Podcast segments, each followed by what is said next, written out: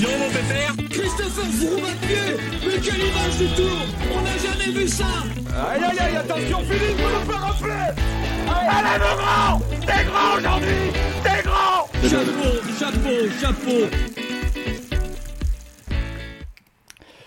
Bonjour, je suis content de vous retrouver euh, puisque maintenant euh, vous m'entendez. euh, c'est Mathieu. Pour ceux qui se demandent dans le chat euh, qui c'est qui parle, euh, ben moi c'est Mathieu. Vous avez essayé de m'entendre tout à l'heure avec mes problèmes techniques. Vous ne m'entendez pas maintenant, normalement. C'est bon. On est donc euh, d'attaque pour euh, débriefer euh, la première semaine du Giro dans Chasse Patate. Aujourd'hui, on est en direct et en direct. eh Il y a toujours des trucs qui se passent mal. Vous avez pu vous en rendre compte. Mes acolytes avec moi pour cette soirée, ben, vous les avez déjà entendus, mais je vais quand même vous les représenter. Johan pour commencer. Salut Johan. Salut Mathieu, Euh, cycliste euh, alcoolique depuis euh, 15 ans maintenant. Dimanche, j'ai regardé 5 courses différentes. Franchement, c'était dur. Et, euh, et on est aussi avec Geoffrey, que je vais, je vais quand même te laisser, Geoffrey, euh, raconter ton anecdote sur le Grand Prix de Fourmi. Je t'ai coupé, euh, j'ai j'ai re- j'ai retrouvé comment faire marcher mon micro, mon son, au moment où tu allais la dire. Donc je te laisse euh, raconter Ah, c'est- ton anecdote. C'est dans le chat, euh, si Pabi voulait que je parle du Grand Prix de Fourmi, eh bien, euh, l'année prochaine, on fêtera les 50 ans de l'unique doublé Giro Grand Prix de Fourmi, qui avait été réalisé bien sûr par Eddy Merckx. Tant que j'ai la parole sur, euh, sur les courses avec le vrai cyclisme, c'est l'occasion quand même de rappeler que Philippe Gilbert a réalisé la triple couronne du cyclisme. euh, au début de mois, puisqu'il a, il a réussi à gagner dans sa carrière le Grand Prix de Fourmi, Paris-Roubaix et les 4 jours de Dunkerque. C'est le seul à avoir réussi cette véritable triple couronne. Ouais, au final, les 5 monuments, c'est un peu surcoté. hein. Ouais, c'est ça. Puis l'avantage, c'est que Dunkerque, Roubaix, Fourmi, euh, non seulement c'est la triple couronne du cyclisme, mais c'est aussi la triple couronne du chômage.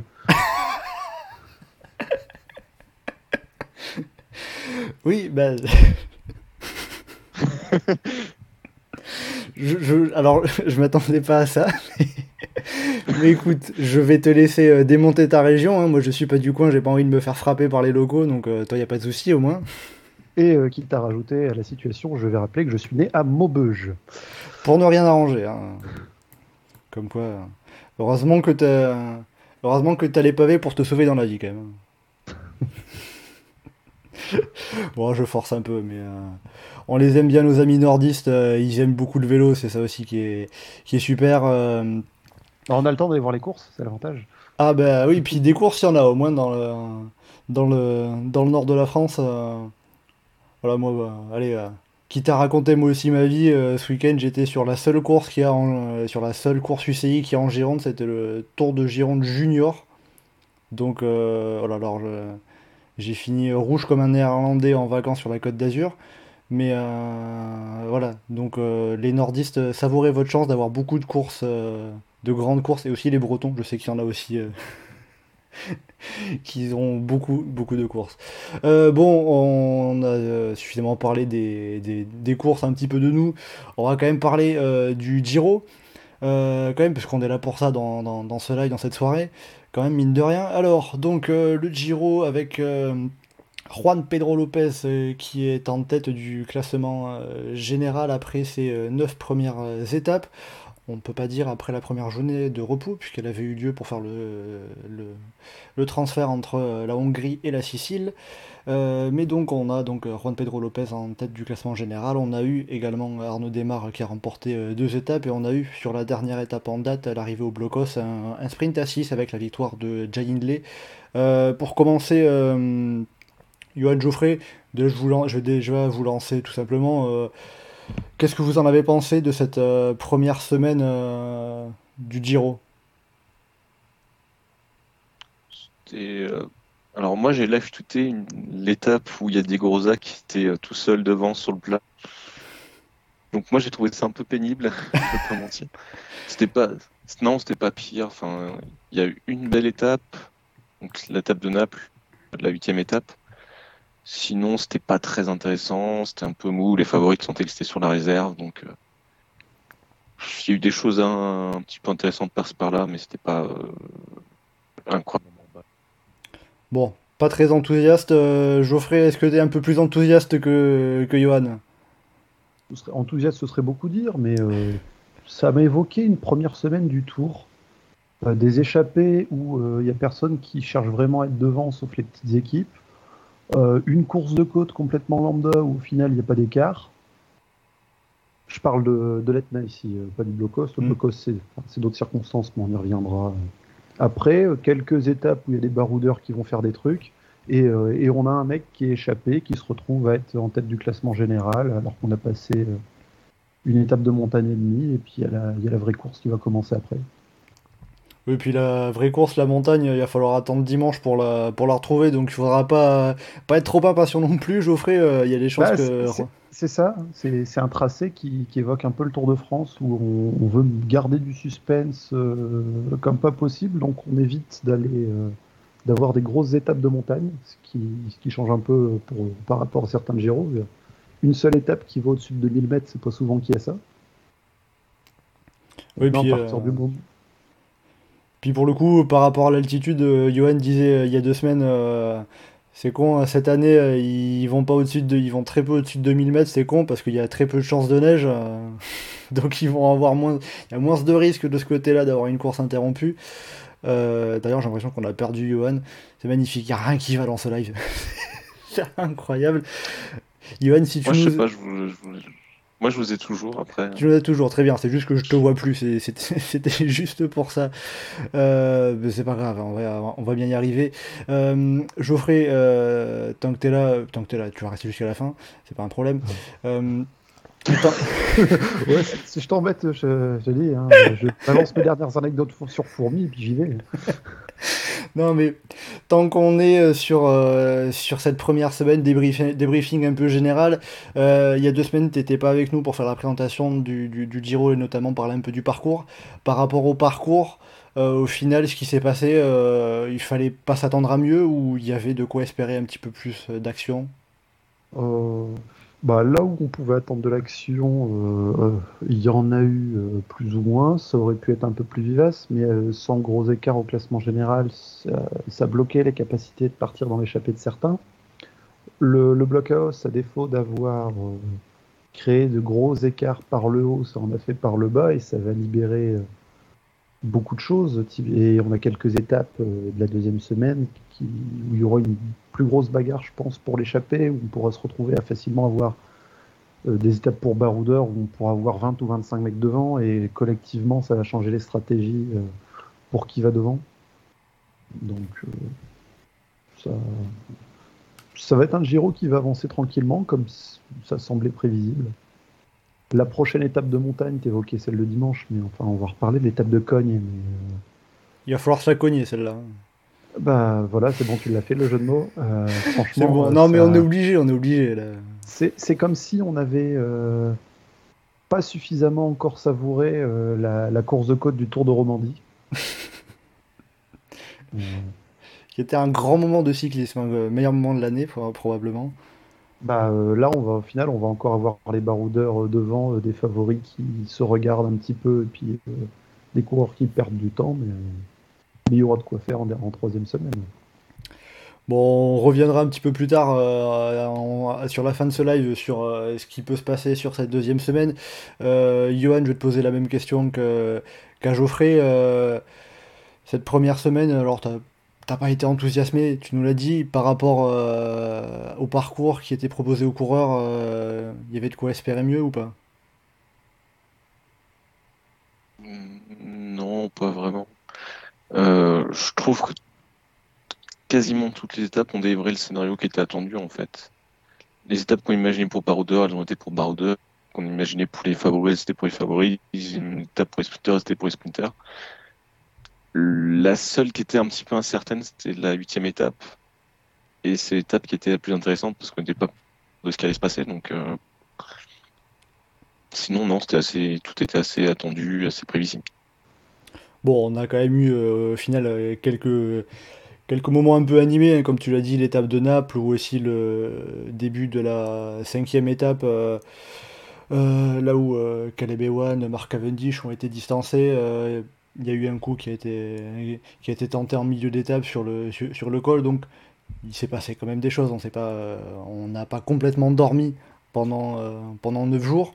même si, voilà, comme le dit Samy dans le chat, il y a beaucoup de chances que tout se joue en dernière semaine, mais ça, on pourra y revenir plus tard.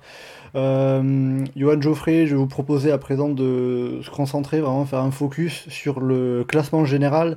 Donc, classement général, ben, on, on l'a évoqué, hein, Juan Pedro Lopez est en tête, mais on a quand même 8 coureurs donc, qui se tiennent en en 55 secondes, en une minute, ça fait un classement général euh, très serré. Déjà là-dessus, vous êtes d'accord, hein, c'est quand même euh, très, serré encore pour le moment. Est-ce que, après les deux premières étapes de montagne de, ce Giro, on a eu l'Etna sur la quatrième étape, on a eu l'arrivée au sommet du Blocos, euh, tout près du Blocos, dimanche sur la neuvième étape. Est-ce que pour l'instant, on a une hiérarchie, un peu une tendance qui peut se dégager un petit peu? Pas vraiment.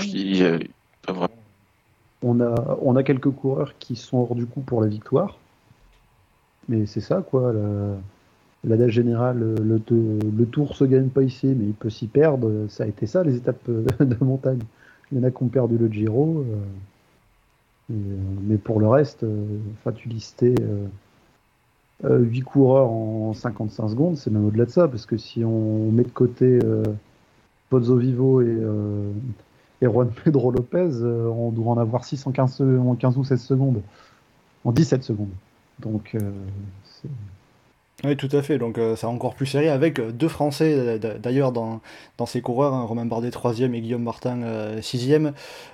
donc, on va dire pour l'instant les poncifs un peu qu'on a habituellement sur les grands tours. Euh, le Giro est encore long, 3 semaines, c'est 21, 21 étapes, on n'est qu'à 9, c'est pas fini encore. Euh, c'est que le début de la montagne, donc pour l'instant, euh, pas. C'est ça, voilà. Tout ce qu'on dit à chaque fois sur le Tour de France quand il se passe rien, on reprend toutes ces phrases et on remplace Tour par Giro.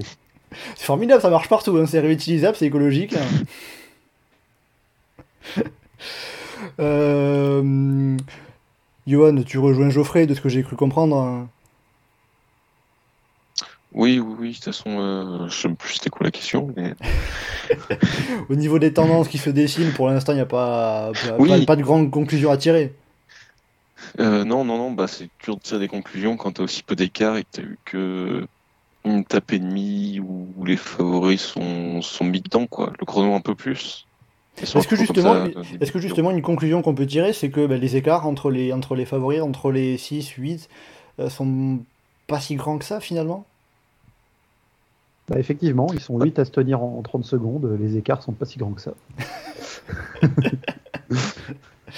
bon, bah. La question, Mathieu, c'est est-ce que tu as aimé le Tour 2016 euh, J'ai aimé la victoire de Romain Bardet. Tu as aimé le Tour 2016 Ouais. Si t'as aimé le Tour 2016, peut-être que tu vas beaucoup aimer ce Giro. Sinon. Euh, non, j'ose espérer que ça bouge quand même plus en troisième semaine que sur le Tour 2016. Bon, après, le Tour 2016, il y avait quand même un Chris Froome qui avait 3-4 euh, minutes d'avance. Là, je pense pas qu'on parte sur ce scénario. ah ouais, il, a même, il avait même lâché son vélo à un moment pour que les autres viennent. Après, euh, je vois dans le chat euh, Guam qui nous dit à la 9 étape du Tour de France l'an passé, le suspense était déjà plié. On a au moins cet avantage que pour l'instant, le suspense il est quand même loin d'être tué. Hein. Ouais, mais la première semaine du Tour l'an dernier c'était d'un autre calibre que la première semaine de ce Giro. Par contre, hein, ça avait beaucoup plus de gueule. Mais, euh, après, c'est aussi. Oh, moins, mais. C'est aussi ce qu'on a l'habitude de voir sur le Giro, euh, la difficulté surtout sur la fin, et des difficultés qui apparaissent progressivement.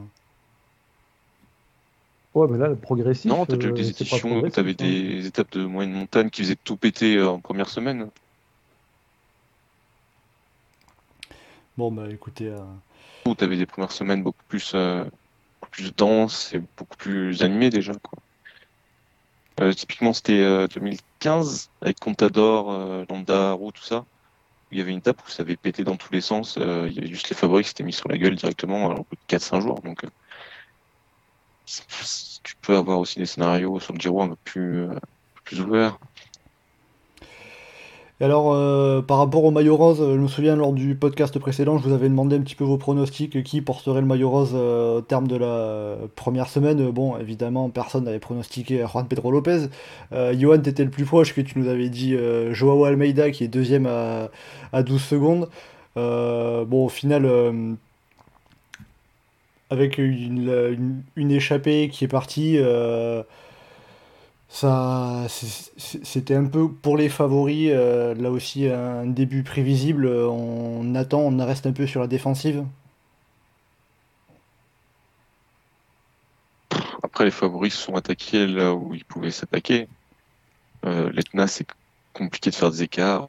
C'est juste qu'il n'y avait pas le terrain pour faire de gros écarts, en fait, c'est ça? Euh, il n'y avait pas de différence de niveau pour faire de gros écarts. Le Il n'y a pas eu un pu- grimpeur surpuissant.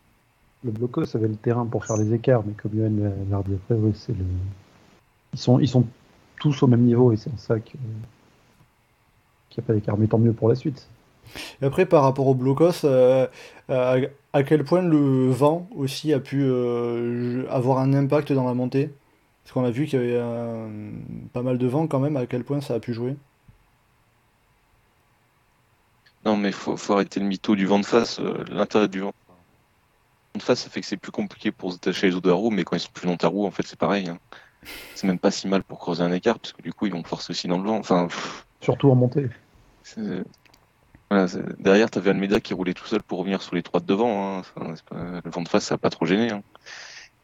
Donc à- aux vitesses auxquelles les coureurs allaient dans le blocos, euh, ça changeait pas grand-chose, que ça avait moins d'importance que ce qu'on pouvait euh, l'imaginer, le croire, le dire. Ouais, ça aurait pu s'attaquer plus tôt, mais après, euh, Bah, c'est plus pour faire péter. hein, voilà, mais Alors après, euh, voilà, je, je vois dans le chat, euh, ça réagit un petit peu à ce que vous dites. euh, ça parle de, de, de Giulio Ciccone, de, de, de Yates également, de Simon Yates. euh, Alors les coureurs qui sont un petit peu distancés euh, du général, on y reviendra euh, tout à l'heure. On va d'abord se concentrer sur les coureurs qui sont encore bien placés, qui sont encore en mesure d'aller euh, jouer un bon général, voire remporter euh, ce Giro. Euh, comme le dit Inigo aussi, euh, tous les favoris sont à un niveau très proche. Euh, ça, ça joue aussi, on a pu le voir. euh, finalement, il n'y a pas eu de, pas vraiment eu d'écart au final euh, depuis le départ euh, de, de ce Giro sur les étapes en ligne. On en, a- eu sur le chrono. Euh, pour revenir sur le blocos, on n'a pas eu d'écart, on a eu un sprint à 6, mais on a eu quand même euh, deux trios qui se sont détachés un petit peu sur, sur les finales, sur, le dernier- sur les derniers kilomètres. Un premier trio avec Mikel Landa, Richard Carapace et Romain Bardet, et un deuxième trio avec Joao Almeida, Jay Hindley et Domenico Pozzovivo. Est-ce que Carapace, Bardet et Landa, ils n'ont pas fait une erreur en n'y allant pas à fond, en creusant pas l'écart et en laissant justement revenir Almeida, Pozzovivo et Hindley sur la fin? je pense pas s'ils avaient. euh, ils, ils étaient tout seulement au niveau qu'ils avaient peur de, s'ils se donnaient à fond, de, de se faire exploser éventuellement par un autre derrière. Est-ce que pour ces trois coureurs-là, chacun individuellement avait pas plus d'intérêt à être qu'ils soient tous dans le même temps plutôt que prendre 20 ou 30 secondes Almeida mais en perdre 20 sur les autres? Je veux dire, euh, un Romain Bardet, est-ce qu'il est pas mieux là à être dans le même temps que Carapaz, Almeida, euh, Hindley et compagnie que s'il avait mis 30 secondes Almeida et Hindley mais qu'il était 30 secondes derrière Carapaz? Ouais, donc il y avait, euh, pour toi, il y, avait un peu cette idée de euh, vaut mieux pas Ça- perdre de temps de suite, ça, pas trop se découvrir. hein. Ça, a tenté un peu, ça, ça a tacouillé ce qu'il fallait, ça a fait un petit écart. Ça s'est regardé sur la fin parce qu'il y avait la victoire d'étape en jeu et on peut, enfin, on peut comprendre vu l'enjeu et, euh, et l'aura qui est un petit peu le, le blockhouse euh, de par son histoire. Mais, euh, mais au final, dire, vu comment ils sont revenus sur la fin, c'est que les écarts n'auraient pas été monumentaux non plus. Voilà, Bon, c'est pas. Bon, après, euh, sur un coureur comme Joao, comme Joao Almeida, si on prend euh, 10-15 secondes euh, en ayant en tête le chrono sur la dernière étape, c'est toujours ça de prix après aussi. Ouais, mais il reste encore beaucoup d'étapes et, euh, et, euh, et puis le coureur qui a été distancé à la pédale déjà là une fois, on peut s'attendre à ce que dans des autres montées éventuellement plus dures, ça se repasse encore. Donc euh, c'est pas encore trop gênant. Donc le Giro est encore long, il n'y a rien de préjudiciable, euh, c'est ça un peu. Ouais, C'est ça. Euh, je vois dans le chat, euh, ça parle un petit peu notamment de, de, de, Richard Carapace. Inigo Gonzalez euh, dit son attaque sur le blocos était, était pas tranchante. Est-ce que ils se retenaient un petit peu dans leurs accélérations? Ils attaquouillaient un petit peu pour montrer qu'ils tentaient? Ou ils, ils bah, je étaient. Pense surtout qu'ils attaquent les 5 bandes du sommet et qui se dit avec 5 bandes du sommet qui se dit qu'il y a encore 5 bandes derrière, mais. Est quand même son attaque, sa première attaque. On voit Genia qui reste en pendu derrière sans arriver à recoller. Hein. C'est ça, l'attaque. il s'est pas réservé. Après, derrière, ça. Bah, honnêtement, moi je trouve Carapaz et Landa sont pas mal investis quand même dans ce qu'ils faisaient. Euh, Bardet, clairement, euh, enfin, complètement sur la réserve, quoi, mais enfin, complètement. Beaucoup plus sur la réserve. Euh, Carapaz, euh, c'est plus à la fin où il a vu qu'il n'avait pas trop à creuser et qu'il s'est un peu calmé, mais euh, au début, quand il y va, il va un peu en mode c'est moi le patron, j'assume le truc, passez-moi dérouler un petit peu, mais voilà. Je trouve pas qu'il s'est qu'il y allait de manière timide ou quoi que ce soit dans le genre. Geoffrey? Ouais, tout à fait d'accord. L'attaque était violente et tranchante, c'est derrière, il a pas il n'a pas cherché à aller plus. Alors est-ce qu'il n'a pas cherché à aller plus parce qu'il n'avait pas les moyens ou parce qu'il voyait que ça, que ça suivait derrière et qu'il ne se serait pas isolé tout de suite? Peut-être qu'il aurait espéré se retrouver complètement seul et pas emmener quelqu'un avec lui. Il reste quand même costaud, il a des, capacités, il a déjà gagné le Giro, il a bah, une équipe qu'on a vue comme étant la plus forte collectivement, j'ai l'impression, quand la route s'est levée. Donc, il a encore de quoi gérer le... ce qui reste. Et euh, je, vois dans le chat notamment euh, Samy qui dit Carapace n'a pas couru depuis un moment, il va monter en puissance. Et justement aussi cette idée-là que les coureurs ne sont que les favoris du général ne sont pas encore au top de leur forme et que ça va monter petit à petit à force d'enchaîner les, jours et surtout la programmation de la forme, que euh, là où il faut vraiment être au top de, sa forme, c'est la dernière semaine et que c'est pas tellement maintenant. Ça peut être ça aussi Vu le parcours, c'est sûr qu'il faudra être en forme dans 10 jours plus que plus qu'il fallait être à l'Etna. C'est en ça que même des coureurs qui ont perdu du temps là, selon les circonstances de course, on en reparlera peut-être un petit peu, on en reparlera un peu plus tard, pourront facilement remonter, venir faire une place au classement général. Oui, puis après, les écarts sont loin d'être irrémédiables. On se souvient, 2020, euh, euh, je crois que c'était euh, Théo Geigenhardt, avant de remporter le Giro, justement, il avait pris un truc comme 1 minute 30 ou 2 minutes sur l'Etna en début de Giro. Donc, Plus de 2 minutes, je crois. Hein. Oui, il avait, il, avait pris un peu tarif, et puis finalement, il a quand même gagné le Giro. Donc peut-être que le vainqueur de ce Giro est à 2 minutes, peut-être que c'est Vincenzo Nibali qui est à 3 minutes au général, on ne sait pas encore. On verra. Euh, Vincenzo Nibali d'ailleurs qui a dit que euh, ce sera son dernier Giro puisqu'il a confirmé qu'il prenait sa retraite à la fin de la saison. Donc euh, ça donne un peu un supplément d'âme au Giro du, du, Sicilien cette année. Et puis avec les grosses étapes aussi de Giro comme là en dernière semaine, je veux dire, évoqué des coureurs en retard qui ont remonté. C'était pas pour la gagne, mais je dire, Thomas de Rennes qui était dans les fonds de top 10 à plus de 5 minutes avant de gagner l'étape à la veille de l'arrivée. Pour finir sur le podium. Donc, euh, enfin, des retournements avec des circonstances de course un peu spéciales en très haute montagne. Le, Giro, c'est le proposé. Alors je vois euh, Samy qui nous dit euh, Yed s'en échapper et revient dans la course pour le général. Euh, bon, il, a, il est 11 minutes, mais on ne sait jamais avec le Giro ce qui peut se passer. il a 11 minutes, il est dans une échappée quand reprend 6. Il finit à, le, le, reste de la dernière semaine, il sait s'accrocher parce qu'il est niveau il peut finir euh, quatrième, sixième, sans problème. Euh, on a parlé de ce qui s'est passé au Blocos, puisque c'est le principal événement de cette première semaine pour le classement général. Euh, un mot quand même sur Romain Bardet qui finit deuxième de cette étape, battu au sprint. Alors il, a lancé le sprint lui d'assez loin en quatrième position. c'est Janine Hindley qui avait lancé le sprint en tête dans ce groupe et bien lui en a pris en virant tête au dernier virage. Romain Bardet qui s'était retrouvé dans le premier trio avec euh, Michael Landa et Richard Carapace. Est-ce que pour euh, lui, avec en plus son chrono qui était euh, plutôt pas mal finalement, hein, on, peut le dire, est-ce que c'est un, début positif, très positif de, Giro pour le français? Oh, Très très positif même, je dirais. Il, a fait un... Romain Bardet, qu'il fait un chrono qui est pas dégueulasse, déjà il y a de quoi être content. Et euh, si on met de côté Juan Pedro Lopez et qu'on prend les favoris au sens large, euh, il est à deux secondes du premier, il est une seconde devant Carapaz euh, à la fin de la première semaine. Franchement, ça se prend. Oui, c'est pas mal. hein, C'est, euh, on l'a rarement vu aussi bien, en aussi bonne position. En tout cas, alors, euh, je sais que ça discutait un petit peu sur le forum du groupe Eto. Il y avait euh, euh, l'étape de Perrosson notamment, euh, qui gagne sur le Tour de France 2017, où il était euh, très près au général. Et après, un Alors les- techniquement, si tu prends la fin de première semaine où il est pas mal au général, euh, la dernière c'est Loudanviel euh, en 2020. Malheureusement, la deuxième semaine, c'est pas passé super bien pour lui après. Et là, c'est même, c'était même pas fini, en effet, oui. Puis après, oui, il y a ceux qui rappelleront que euh, à l'arrivée de la première étape, euh, en par- en 2020 par exemple, il était à 10 secondes euh, du, du maillot jaune avec seulement les modifications de, de, de retard, mais oui. techniquement c'est vrai. Euh, voilà, puis c'était encore le cas hein, sur, au terme de la première étape de ce Giro. Euh, mais donc Romain Bardet, euh, Johan, euh, pour l'instant, euh, on, peut tout à fait y croire à la victoire finale.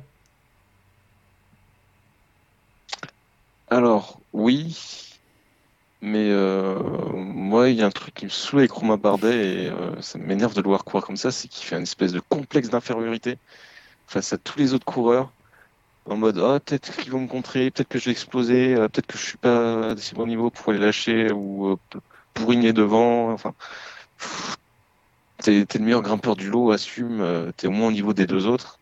Mets-toi devant, tu bourrines, tu t'évites que la médaille rentre, tu peux jouer l'étape plus tranquillement. Enfin, il n'a pas gagné grand-chose ou perdu grand-chose, euh, euh, je trouve, sur le blocos, mais il y a une attitude de course qui est quand même très sur la réserve, qui, qui me saoule un petit peu, alors que depuis le début du Giro, il y a tous les voyants qui sont plus qu'au vert pour qu'ils puissent euh, s'en l'emporter au général. C'est-à-dire qu'un peu pour toi, il Euh, n'ose pas en faire plus, il n'ose pas euh, bousculer un petit peu?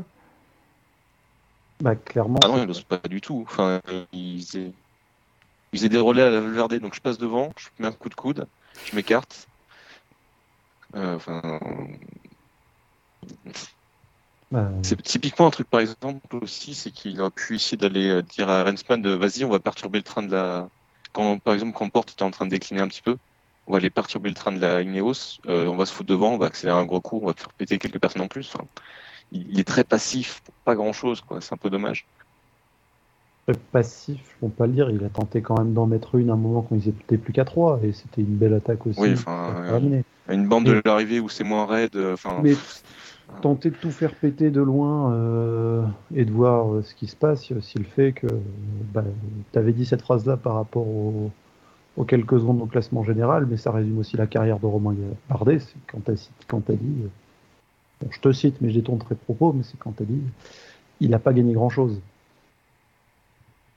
Bah, c'est vrai, au final, hein, c'est pas un coureur qui, qui a un peu cette grinta de la victoire. euh, sa dernière euh, victoire euh, en dehors du classement général du, du, Tour des Alpes, c'était bah, seulement l'an dernier sur, le sur la Vuelta. Mais ça faisait déjà avant, avant 2021, ça, remontait à 2018, ça faisait 3 ans. Donc au total, ça fait 10 victoires seulement pour Romain Bardet. C'est ça un peu qui lui manque, ce, savoir-faire un peu aussi? D'avoir déjà su se montrer le plus fort. Bah, bah, Il y a de ça, parce que Bah, mine de rien, il, a quand même la trentaine euh, qui, est, qui est passée, et, et un coureur qu'on qu'on veut voir gagner un grand tour, qu'on veut voir gagner un grand tour depuis autant d'années, qu'on voit dans les favoris pour un grand tour depuis autant d'années, comme tu dis, 10 victoires euh, sur une carrière, euh, dont juste des étapes en petit baroudeur et des, euh, des Coupes de France ou assimilées, enfin, c'est- très très peu. Après là, euh, il sort d'une belle victoire quand même euh, au printemps, donc avec le, tour, le Tour des Alpes, on est en droit de d'attendre encore plus maintenant. euh. Mais ça qui est dommage. On l'a vu autour des Alpes sur la dernière étape, dans la dernière bosse, coup devant, blindé, peu importe ce qui se passe, et puis on verra bien ce qui arrive derrière. Pourquoi il le fait pas? Enfin, il n'y a Ah, pas de complexe à voir par rapport à Landa, par rapport à Carapaz.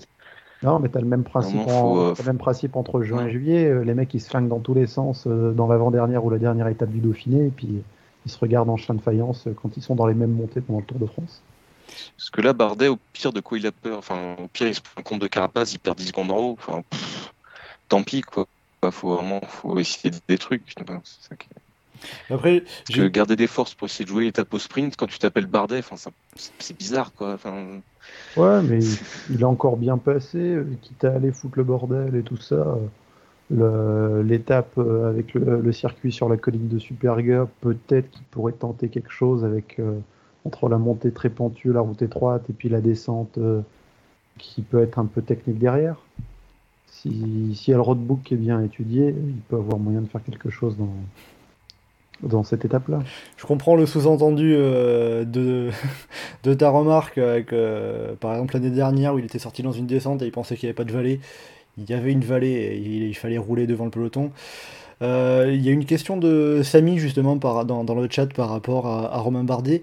Il demande comment est-ce qu'il peut gagner. C'est pas le meilleur grimpeur, pas la meilleure giclette au sprint. De, des, grimpeurs, sur quelle qualité il peut jouer pour aller chercher une victoire? Là, c'était Bah. plus rapide au sprint euh, des, des, des grimpeurs, là, pour le coup. C'est juste qu'il a très mal géré son sprint parce qu'il était trop loin, mais il était dans la roue d'Inlay, déboîté, il était premier avec, deux- avec un vélo d'avance. hein.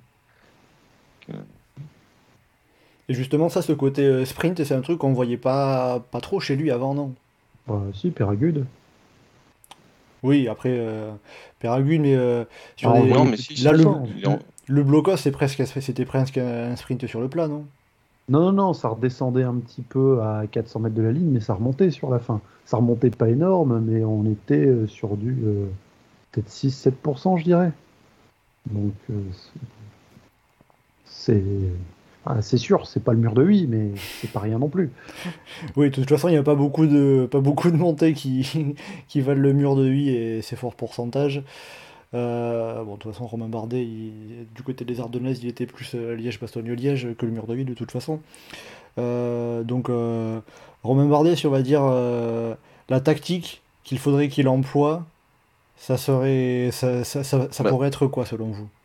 pas tant qu'il lui il attaque, mais déjà qu'il utilise son équipe. Parce que son équipe a quand même un assez bon niveau. Il y a Milton aussi qui est pas mal en montée.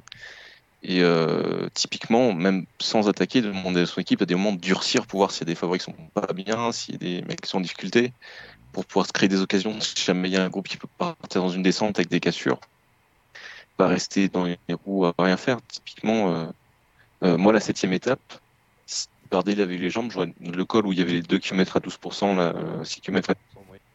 50 bornes de l'arrivée après, je crois. Euh, moi, je demande à l'équipe, tu durcis, on voit ce qui se passe, s'il se passe rien, on s'en fout, on se remet dans la roue, on se repose, et puis euh, voilà, on jusqu'à l'arrivée. Mais euh, se créer des occasions, se créer des moments, même si on fait rien derrière, même si on n'attaque pas. Mais pas attendre que toute la course se fasse et que ça, ça joue au final à des bonifs, sur des sprints, c'est vachement aléatoire. un point qui peut aller pour Bardet, c'est qu'il il est à l'aise quand ça monte beaucoup et quand il y a des trucs qui sont très difficiles pendant très longtemps. Et typiquement des étapes qui peuvent parfaitement lui coller et, euh, comme tu disais, avec son équipe et euh, ses capacités, ça peut, ça peut très bien être une étape, mais ça mène en troisième semaine, où j'entête l'étape du Mortirolo et, et tout faire péter à, à 3 heures de l'arrivée dans le Mortirolo. S'il y avait une étape de montagne là, cette année, euh, si je dis pas de bêtises, il n'y a pas d'étape de montagne de vraiment plus de 200 km. Bah, dit- L'étape d'Aprica, c'est la seule qui fait 202 km, mais ça dépasse Ouais, pas de voilà, beaucoup. deux- de- 202 km. Je veux dire, une étape de 220 ou de 230 bornes où tu te fais deux cols roulants au cours de journée, mais enfin le, le truc usant et qui fait juste très long, le Giro aime bien, les organisateurs du Giro aiment bien en mettre là cette année, il n'y en a pas. Ça, c'est un truc qui aurait pu lui, lui faire plaisir maintenant. euh, à un moment ou à un autre, euh, take the risk, Carlos de Chance. euh, on se moquait un peu de Bardet par rapport à cette phrase euh, Il va, il y a quelques années quand il était chez G2R. euh, il va falloir take the risk un peu. ah bah, il va falloir. il va falloir parce que sinon, enfin, même s'il est un peu acci- accidenté il y a- et qu'il n'est pas très long, il y a quand même un contre-la-montre à Vérone pour l'arrivée. Oui, même si c'est un contre-la-montre à moitié en montée, que c'est pas vraiment très plat, euh, il, gagnera pas du temps sur Joao Almeida par exemple. Non, mais euh, ça commence par 5 bornes plats, ça finit par 3 à 4 bornes plats aussi, et euh, un bardé pas dans un bon jour dans des portions plates, surtout que ces portions plates euh, sont relativement longilignes, ben, pas nécessairement son fort. Ça alors, peut se payer cher, en effet. Euh, pour, euh, par rapport à Romain Bardet, alors vous parlez de, justement de l'étape de Turin, euh, l'étape de, de Turin qui est euh, samedi. Euh, samedi, la quatorzième étape, euh, on a dans le chat euh, Inigo qui dit euh, qu'il pense qu'il risque de souffrir, il a un peu peur de ça, euh, à monter, descendre euh, tout le temps. En plus, c'est vrai que par rapport à le côté endurant de Romain Bardet, cette étape a fait seulement 147 km. même si malgré ça, euh, vous pensez que c'est une étape qui lui convient tout à fait? Pas- plus que la longueur et tout ça, c'est la topographie du terrain qui peut lui convenir. Euh, Superga, ça va user, mais euh, le collet de la Maddalena, on, on va l'attaquer par une route étroite, on va avoir du pourcentage très raide, et on enchaîne avec une descente qui est technique, et pour le coup, il n'y a pas de vallée après. Donc, euh, il y a même une petite euh, côte euh, qui remonte quelques. sur un kilomètre ou deux. Pour les bonifs en plus. pour les bonifs en plus, ouais. Donc il y, a, y a vraiment moyen d'être bien offensif dans cette étape-là. Après, tu dis pour les bonifs en plus, je pense que les favoris risquent d'être 10 à 15 minutes derrière une bonne vingtaine de coureurs ce jour-là. Donc euh, il y aura peut-être plus de bonifs euh, pour les favoris, mais Donc on aura peut-être Simon Yates qui prend les bonifs euh, jeudi quoi. Euh, samedi, en, étant dans l'échappée. hein. oh, Simon Yates, je vois plus dans l'échappée dimanche. Oui, c'est vrai, c'est pas faux. Ça sera plus montagneux, plus, plus long. Plus long Ah, c'est ça, quoi. Il s'échappe avec trois coéquipiers rouleurs à lui qui font le boulot pendant 100 bornes et euh, il fait péter petit à petit l'échappée dans les deux montées et demie qui restent. et- Après, pour euh, finir sur Romain Bardet, avant d'évoquer euh, l'autre Français bien placé, Guillaume Martin, euh, Romain Bardet, on a appris cette semaine qu'il a prolongé chez DSM pour deux saisons jusqu'en 2024. Euh, alors, comme il a perdu Michael Storer l'an dernier, il va perdre Timon Arensman, qui est son principal lieutenant cette saison. Timon Arensman, euh, qui quittera DSM très probablement pour Ineos, mais pour l'instant, la situation n'est pas encore confirmée. hein, c'est juste DSM qui a lancé son départ. Donc, Romain Bardet qui a prolongé chez DSM pour deux saisons supplémentaires. Ça veut dire que Là, il a trouvé euh, l'environnement qui lui convient parfaitement dans son développement à l'heure actuelle. hein. C'est comme ça qu'on peut Bah, le. J'espère, parce que si- s'il re-signe et que ça va pas, Non, mais je veux dire, c'est un peu problématique. pa- par rapport à quand il a quitté AG2R, euh, il a trouvé un fonctionnement différent et euh, là, on le voit sur ce Giro, ça commence vraiment à porter ses fruits. Bah, je pense que le côté chez DSM où il délègue plus à l'équipe plutôt que chez Joseph, celui qui gérait un peu tout, ça, ça lui fait bien dans sa tête en ce moment. euh, il est confiant, il, il se fait plaisir à- dans ce qu'il fait. Le- L'entraînement chez DSM, ça, ça roule enfin bien, donc enfin, là, il n'y a pas trop de raison de changer d'équipe. Euh, il va pas d'Aresman, mais il y aura bien un autre jeune de DSM qui va exploser l'année prochaine et puis avant de se barrer euh, en fin de saison. Donc, Il y en a en arabe, il y en a en arabe. tu auras toujours. Oui, il y en ça, a. ouais.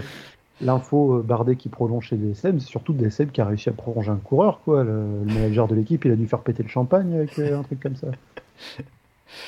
Oui, c'est Non, sûr mais que DSM, ça... à un moment, ils vont quand même avoir des sous pour recruter des gens, quoi, à force de tous les mecs qui se barrent. Bah, pour l'instant, ça recrute à peu près que des jeunes. hein. Il y a- Sur les recrues récentes, euh, c'est quoi? C'est un euh, Romain Bardet, sinon c'est du, euh, du John Degenkolb. Romain Combo. euh. Oui, Romain Combo qui était dans le package un peu Romain Bardet qui, euh, qui est venu avec euh, l'ancien coureur d'AG2R à la mondiale. Mais oui, euh, c'est, euh, pas une équipe qui est connue pour recruter beaucoup, plutôt pour prendre des jeunes euh, de sa formation ou pas. D'ailleurs, ça, ça pose pas trop de problèmes visiblement. Euh, bon, en tout cas, on- donc on aura probablement euh, encore pas mal de jeunes autour de Romain Bardet l'an prochain. On verra en fonction de ce qui est fait sur le, sur le re- recrutement, mais euh, en tout cas, c'est ce qu'on a l'habitude de voir depuis quelques années chez euh, DSM euh, ex-Sunweb. On va continuer de, parler du général avec euh, l'autre Français donc, qui est placé au général, c'est euh, Guillaume Martin, 6ème à 28 secondes euh, au terme de ses 9 premières étapes du Giro. Alors pour le coup, Guillaume Martin, lui, il a couru vraiment différemment des autres coureurs qui sont dans ce top 10, c'est-à-dire que il a perdu une 30 sur l'Etna, sur les autres favoris, il a perdu une minute encore au blocos, mais entre deux, eh ben, il a repris trois minutes sur l'étape de Naples. Euh, comment, comment il est Comment vous le trouvez, vous, Guillaume Martin, pour l'instant, sur ce début de, Giro? Bah, Il court à la Guillaume Martin, il perd du temps face aux favoris, euh, là où on sait qu'ils vont en perdre. Pas top dans le contre-la-montre, pas ultra loin non plus, pas top en haute montagne, mais pas ultra loin non plus, mais quand même suffisamment loin pour reprendre du temps ponctuellement avec, euh, avec une échappée en haute montagne. Donc, vraiment, je vois la, suite du Giro être, euh, être un petit peu la même. Pour lui, il va peut-être perdre euh, quelques minutes dans l'étape de, de, la colline de Superga qui arrive à Turin pour ensuite regagner ce temps qui a été perdu dans l'étape de Cogne le lendemain en se mettant dans l'échappée. T'es sévère là quand même. Euh... Du temps à l'Etna, mais l'Etna c'est particulier, quoi. C'est après le transfert et c'est. Enfin, ça arrive que tu sois pas bien sur cette étape, sur une quatrième étape comme ça. Euh, et après, il est quand même solide au blocos. Il perd pas, perd pas tant quoi. Non, il perd pas autant, mais euh, mais à la pédale, sans reprendre du temps dans une échappée, euh, il, n'aurait pas été sixième. Et, et bah, je, et je le vois pas vraiment finir sixième du Giro non plus, mais clairement un fond de top 10 sans problème. Si on peut dire un peu, il court de façon maligne un peu de en sachant qu'il n'est pas au niveau des tout premiers euh, sur, le, sur, les étapes de montagne. Il va profiter sur des, sur des je échappées. Pense pas, je, pense pas qu'il, je pense pas qu'il enfin, il s'est dit ça quand il s'est échappé. Je pense juste qu'il s'est dit euh, je suis un peu plus long en général, donc ça va pas me sauter aux fesses tout de suite. Bah, c'est ça, euh, ça, peut être l'occasion de gagner une étape aussi en s'échappant. Et, et, le, fond de top 10, de toute façon, arrive naturellement pour les meilleurs grimpeurs des échappées qui vont au bout en montagne la bonne place au classement général devrait arriver in fine, mais je ne sais pas si ça va être ça le, premier objectif pour, euh, pour lui et pour l'équipe Cofidis. Justement, qu'est-ce qu'il vaut mieux viser pour, euh, pour lui, pour Guillaume Martin On en avait déjà parlé sur le Tour de France l'an dernier, mais c'est euh, essayer de reprendre du temps petit à petit à côté que tu en perds, ou euh, pour être placé dans le top 10 sur la troisième fois d'affilée sur un grand tour, ou viser des étapes, comme nous le, dit Samy dans, le chat. Il y a un peu cette question qui se pose. Mais à, partir du moment où il vise l'étape, euh, il fait les deux, quoi. Il limite la casse euh, en essayant de pas perdre trop de temps, mais malheureusement, il va encore en perdre. Et, il aura l'occasion, une ou deux fois en dernière semaine, euh, d'aller dans l'échappée et de reprendre ponctuellement quelques minutes. et il viendra se replacer naturellement avec ça. Donc ça peut aller ensemble, les deux bah, Ça peut pas aller ensemble si tu vises le podium final, mais si tu vises un top 10, les deux s'avancent naturellement. Hein. Tu prends n'importe quel grand tour depuis toujours, tu as toujours un mec dans le top 10 qui est là parce qu'il a cumulé des échappées euh, à droite à gauche. Et eh ben, sur le Tour de France l'an dernier, sur la Volta, ce, mec-là, c'était Guillaume Martin en tout cas. Donc il, est. Euh, Cette année, ça sera Lopez surtout. Juan Pedro Lopez, puisque Miguel André Lopez n'est plus là, lui. Qui va finir. pas mal participer à Finralis aussi, je pense qui donne une bonne dynamique, euh, qui fait une 13e de la Vuelta l'an dernier, euh, qui va avoir euh, toute la trek derrière lui, parce que je connais, enfin, complètement explosé. Donc. Moi, c'est plus lui, pour moi, le mec de l'échappée qui finira dans les disques, Guillaume Martin en particulier. Je vois pas tellement Guillaume Martin refaire des échappées, parce que je vois pas tellement repère du temps nulle part. je l'ai trouvé très costaud sur l'étape de Naples. Euh, même le bloco souhaitement, enfin, il est à peu près dans les 10 à la pédale. sur n'importe quelle étape, euh, tant que ça va pas exploser dans la dernière côte, euh, il sera dans, dans, le groupe des favoris. Donc, avec, avec, le peu de retard qu'il a général maintenant, je sais pas quand il va pouvoir se rééchapper. Pas avec du, avec du temps qu'il va reperdre petit à petit. C'est-à-dire, par exemple. moi, je vois pas tellement reperdre de temps. Enfin, il va perdre un peu sur des étapes, il va se prendre 30 secondes par-ci, 30 secondes par-là, quoi. Mais... Euh. Ah, c'est ça, et 30 secondes par-ci, 30 secondes par-là, tu les cumules, au bout d'un moment, il sera à 4 minutes et. Les 4 étapes de montagne. Hein. On rappelle la dernière étape de montagne, il a monté euh, autoroute à 4%. Euh, je sais pas trop. Par-ci, il se prend bordure en montée. je sais pas ah, trop ce qui va se passer. Quoi. Bah, c'est ça, quoi. Je veux dire, si si t'es pas de la montée qui est à 4% sur autoroute, mais de la descente qui est à 4% sur autoroute, euh, il a perdu pas mal de temps sur le Tour de France dans une étape comme ça. Oui, euh, Andorre où il y avait eu aussi euh, pas mal Ouais, de vent. forts et sur le Tour de France. hein. Il avait eu un peu, Oui, il oui. avait eu un peu de mal sur, sur cette descente euh, du côté d'Andorre. Euh. Donc euh, bon, on a euh, deux avis opposés. Geoffrey qui le voit continuer de jouer et les étapes et le général parce que c'est compatible, et Johan qui trouve qu'il n'arrivera pas à perdre suffisamment de temps pour, pour, pour aller chercher des, étapes et repartir dans, dans des échappées. Parce que justement, Guillaume Martin, ça en parle, ça, ça- ça en parle hein, sur le, dans, dans, dans- le chat, euh, bien sûr. Euh, a- J'en voyais qui disent, euh, qui, qui, oui, qui disent, c'est français, oui, euh, que Guillaume Martin, il est peut-être sur une forme ascendante et que petit à petit, il va être de, plus, de mieux en mieux et que peut-être d'ici la fin de ce Giro, on peut le voir tenir la, la roue des meilleurs ou pas? Alors, je pense que c'est un silence qui veut dire beaucoup, ça. Ouais, Vraiment, Guillaume Martin dans le top 5 euh, à Vérone, j'y crois pas. S'il le fait, tant mieux pour lui.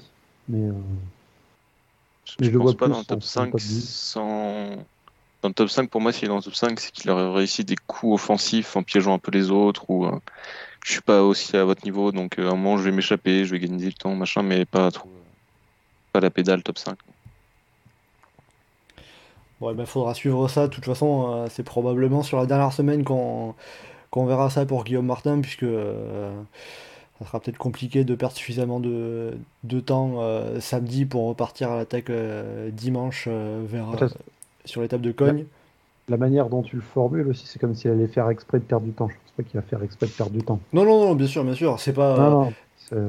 c'est- pas. certains il- se laissent décrocher complètement pour garder du temps et de l'énergie pour les autres. Là, clairement, ce sera pas, ce sera pas le cas. Il va continuer à se battre euh, pour défendre sa position euh, autant qu'il le peut. Oui, bien sûr, puis c'est pas son genre, son... c'est un coureur qui veut s'accrocher pour le général, il est, il est, il est là pour ça aussi. euh. Puis mine de rien, ça ferait un top 10 sur le général des, des, des trois grands tours, c'est quand même pas rien non plus pour un, pour un coureur de... pour un coureur qui vise les générales quand même. Et puis ça ferait des points pour Cofidis. Aussi, c'est vrai. C'est euh, pas mal pour la, pour la course au point, euh, Cofidis qui s'était Bah, euh, pour- bien replacé. euh. Pour une équipe Conti Pro, pour une équipe Conti Pro, c'est pas mal, hein. Ça, c'est impressionnant.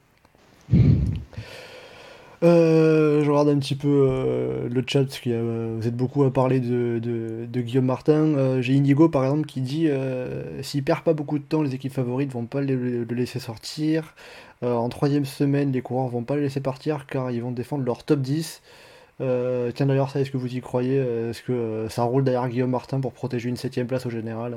Non, parce que justement, avec le tracé, il n'y aura pas encore suffisamment d'écart euh, entre les tout, tout, tout, tout, tout meilleurs et tout le monde ne va pas s'acharner sur tout ce qui bouge parce qu'ils vont être proches en temps de, des meilleures positions et vont pouvoir espérer éventuellement les mieux. Ça ne veut pas dire qu'ils vont être offensifs pour autant, mais justement, là, il y a presque trop d'équipes Mais, peuvent espérer, mais euh, oui, je suis assez d'accord. ont. sur euh, le risque de tout le monde est placé, tout le monde est placé pour. Et du coup, personne euh, assume trop la course euh, parce que ça veut garder des forces, quelque chose comme ça que. Bon bah ça peut être un- ça, ça peut être peut-être un coup comme ça dont pourrait bénéficier Guillaume Martin parce que lui on sait que on a pu le voir hein, les échappées et il n'hésite pas à, à y aller euh, sans forcément trop d'arrière-pensée hein, puisque comme vous le disiez à Naples euh, il n'était pas parti en se disant euh, j'ai envie de prendre 3 minutes. Il s'est dit euh, bah, ça part je vais essayer de voir ce que, ce que je peux faire ce que je peux suivre. Et puis il a repris à 3 minutes comme ça. Pas facilement hein, puisqu'il s'est dépensé bien sûr. Mais 3 minutes, on va pas cracher dessus, bien sûr, quand, quand on joue le classement général. Euh, bon, on va continuer sur le, sur, sur le général. Un petit mot sur euh, Juan Pedro Lopez. Euh, Johan, tu en parlais. Je vois que ça en reparle aussi dans, dans le chat. On a Inigo qui fait une comparaison. Est-ce que Juan Pedro Lopez, ça peut être l'équivalent de Joao Almeida sur le Giro 2020? Non. Bon, Non, c'est plus, je sais pas qui est, comme équivalent récent, mais euh, bah, le Christophe Lemével de, de ce, de ce Giro. Euh, Un peu, Non, hein, mais- alors euh, moi j'ai une référence qui remonte, qui, qui remonte au loin, mais c'est un G2R donc ça marche. hein, c'est Cyril Dessel, Tour de France 2006, ça peut être un peu, euh, un peu ça. ah, c'est ah, c'est trop, je me souviens plus. Ah, oui, moi, je me souviens juste qu'il avait repris, repris le maillot jaune en, en- en échappé avec euh, Juan Miguel Mercado euh, à Pau. Il avait pris du temps à, à Pau, mais euh, cette année-là, il avait fait aussi de bons résultats à côté. Et, il y avait euh, l'étape de Pau où ça avait laissé partir le monde, mais c'était la première étape de, de montagne. Derrière, c'était limité. G2R avait, il savait plus trop quoi faire après entre lui et Moreau. Mais le, le Tour de France 2006, la, la manière dont s'était déroulée la montagne, pour le pire comme pour le meilleur, c'est pas une référence. Oui, c'est sûr, ça. Ça c'est sûr, on est quand même euh, mieux aujourd'hui euh, avec, euh, avec ce qu'on a. Donc Juan Pedro Lopez, Johan, toi tu mises sur un top 10 final, du coup? Oui. En plus, la deuxième semaine n'est pas très très dure. Enfin, pour un favori qui sera dans le peloton, c'est pas forcément très dur. Donc, il aura le temps de- d'essayer de récupérer un peu de sa semaine et tout. Surtout que maintenant, il arrêtera d'avoir Kemna qui viendra le faire chier à faire des attaques improbables, des endroits pas possibles. Donc, euh, Et donc, Dans le même genre, tu peux avoir Almeida qui va peut-être chercher à récupérer une des bonifs à droite à gauche, au punch. euh. Oui, puisqu'il est pas très loin, il est à 12 secondes, donc euh, Juan Pedro Lopez, il peut garder le maillot rose jusqu'à où euh, il, il peut le perdre samedi, le perdre dimanche, ou encore plus loin, ou même avant. euh. si ça se goupille, je peux le garder jusqu'à la troisième semaine. C'est-à-dire si la course est. Euh, Ouais, s'il se passe pas grand-chose, quoi. ouais, s'il se passe rien, que Trek laisse bien d'échapper partir à chaque fois pour aller prendre les bonifs euh, en cours d'étape, en fin d'étape, euh, et que les favoris ça bouge pas beaucoup, et que ça arrive groupé genre à 10-15 coureurs euh, sur les deux étapes de, de montagne de fin de semaine, et qu'il est dedans. Enfin, après, il peut peut-être le garder jusqu'à la troisième semaine, mais après, euh, peut-être qu'il va le perdre sur une crevaison dans deux jours, hein, mais en soi, ça dépendra vraiment de comment les autres favoris courent ou pas. Je pense, enfin, plus que lui, je ne vois pas craquer, euh, en tout cas pas avant entre une semaine. Quoi. Et puis ça peut dépendre aussi de quelques étapes qu'on a pour Baroudeur. Est-ce qu'il y a un moment ou un autre, un mec qui va se retrouver à partir devant et, euh, et l'équipe veut pas, enfin certains coureurs veulent pas lutter pour euh, face à tel ou tel coureur qui là est à 5 ou 10 minutes et l'échapper, on le laisse complètement partir? J'y crois pas, Ouais, mais mais ça. l'attaque est, chaud pour le garder. Hein. Honnêtement, quand tu vois comment elle s'est dépouillée derrière Guillaume Martin euh, l'autre jour, euh, elle a pas envie de le lâcher le maillot. Oui, puis c'est vrai qu'on le voit aussi assez, euh, assez actif, même dans, dans les gestes, c'est un coureur, comme, co- comme vous le dites dans, dans, dans le chat, euh, un coureur qui a du caractère, qui, qui, qui parle pas mal. Alors c'est vrai que dans, au début où l'échappée se formait sur l'étape où il va chercher le maillot, le, maillot rose sur l'étape de, l'Etna, euh, au début on le voyait euh, limite trop, je me, disais un peu mais il en fait trop, il, est un peu trop actif et au final ben, il a réussi à aller au bout. Donc euh, oui, je pense que ce maillot rose en tout cas il va vouloir s'y accrocher, c'est sûr. On verra jusqu'à quand. Et puis en tout cas aussi il a l'avantage que chez Trek, ben, avec euh, qui a, perdu beaucoup de temps, qui a 10 minutes au général, Molema qui est aussi très loin, ben, il n'y a pas de leader pour lui contester euh, le leadership chez, chez Trek en tout cas. Euh, on va finir avec justement les coureurs qui sont euh, loin au général avant de passer aux sprinters et comme vous le voyez sur le programme Arnaud démarre. Donc les coureurs qui sont loin au général, notamment euh, Simon Yates qui est à 11 minutes au classement général alors que ben, il avait bien commencé finalement hein, ce Giro en remportant euh, le contre-la-montre euh, de Budapest. Euh, Est-ce qu'il y a une explication pour le Britannique euh, à, ses- à son irrégularité? C'est Simon Yates, ça. Donc un jour sans. Alors c'est vrai qu'il disait justement euh, sur euh, après l'arrivée euh, de l'étape dimanche au Blocos qu'il avait souffert de la chaleur. Euh, il avait déjà déclaré avoir souffert de, la chaleur euh, avant le Giro sur le Tour des Asturies où il avait perdu euh, quasiment 10 minutes sur l'étape de montagne remportée par euh, Ivan Sosa. Euh,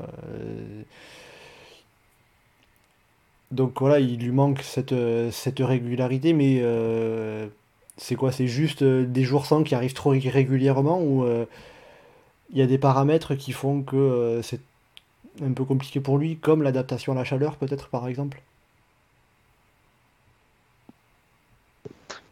je- honnêtement, j'aurais beaucoup de mal à répondre parce que j'ai, enfin, je sais pas pourquoi il a ses jours sans, je sais pas pourquoi il a ses irrégularités plus que plus qu'un autre ou plus, enfin, pourquoi celui-là spécialement.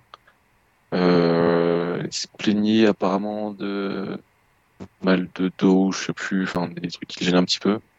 Il s'était fait mal au genou Euh, aussi. Hein. Au genou, oui, au genou. Je, crois que c'est Gelderman le dos. Euh, Le truc, c'est qu'il y a beaucoup de monde qui l'a annoncé sa défaillance au blocos. Donc, euh, Oui, c'est est un, un petit peu la question. euh, Il y en a toujours qui disent Ouais, Mikel Landa, quand est-ce qu'il va chuter? Simon Yates, c'est quand est-ce qu'il aura son jour sans, quoi, un petit peu. oui, c'est ça.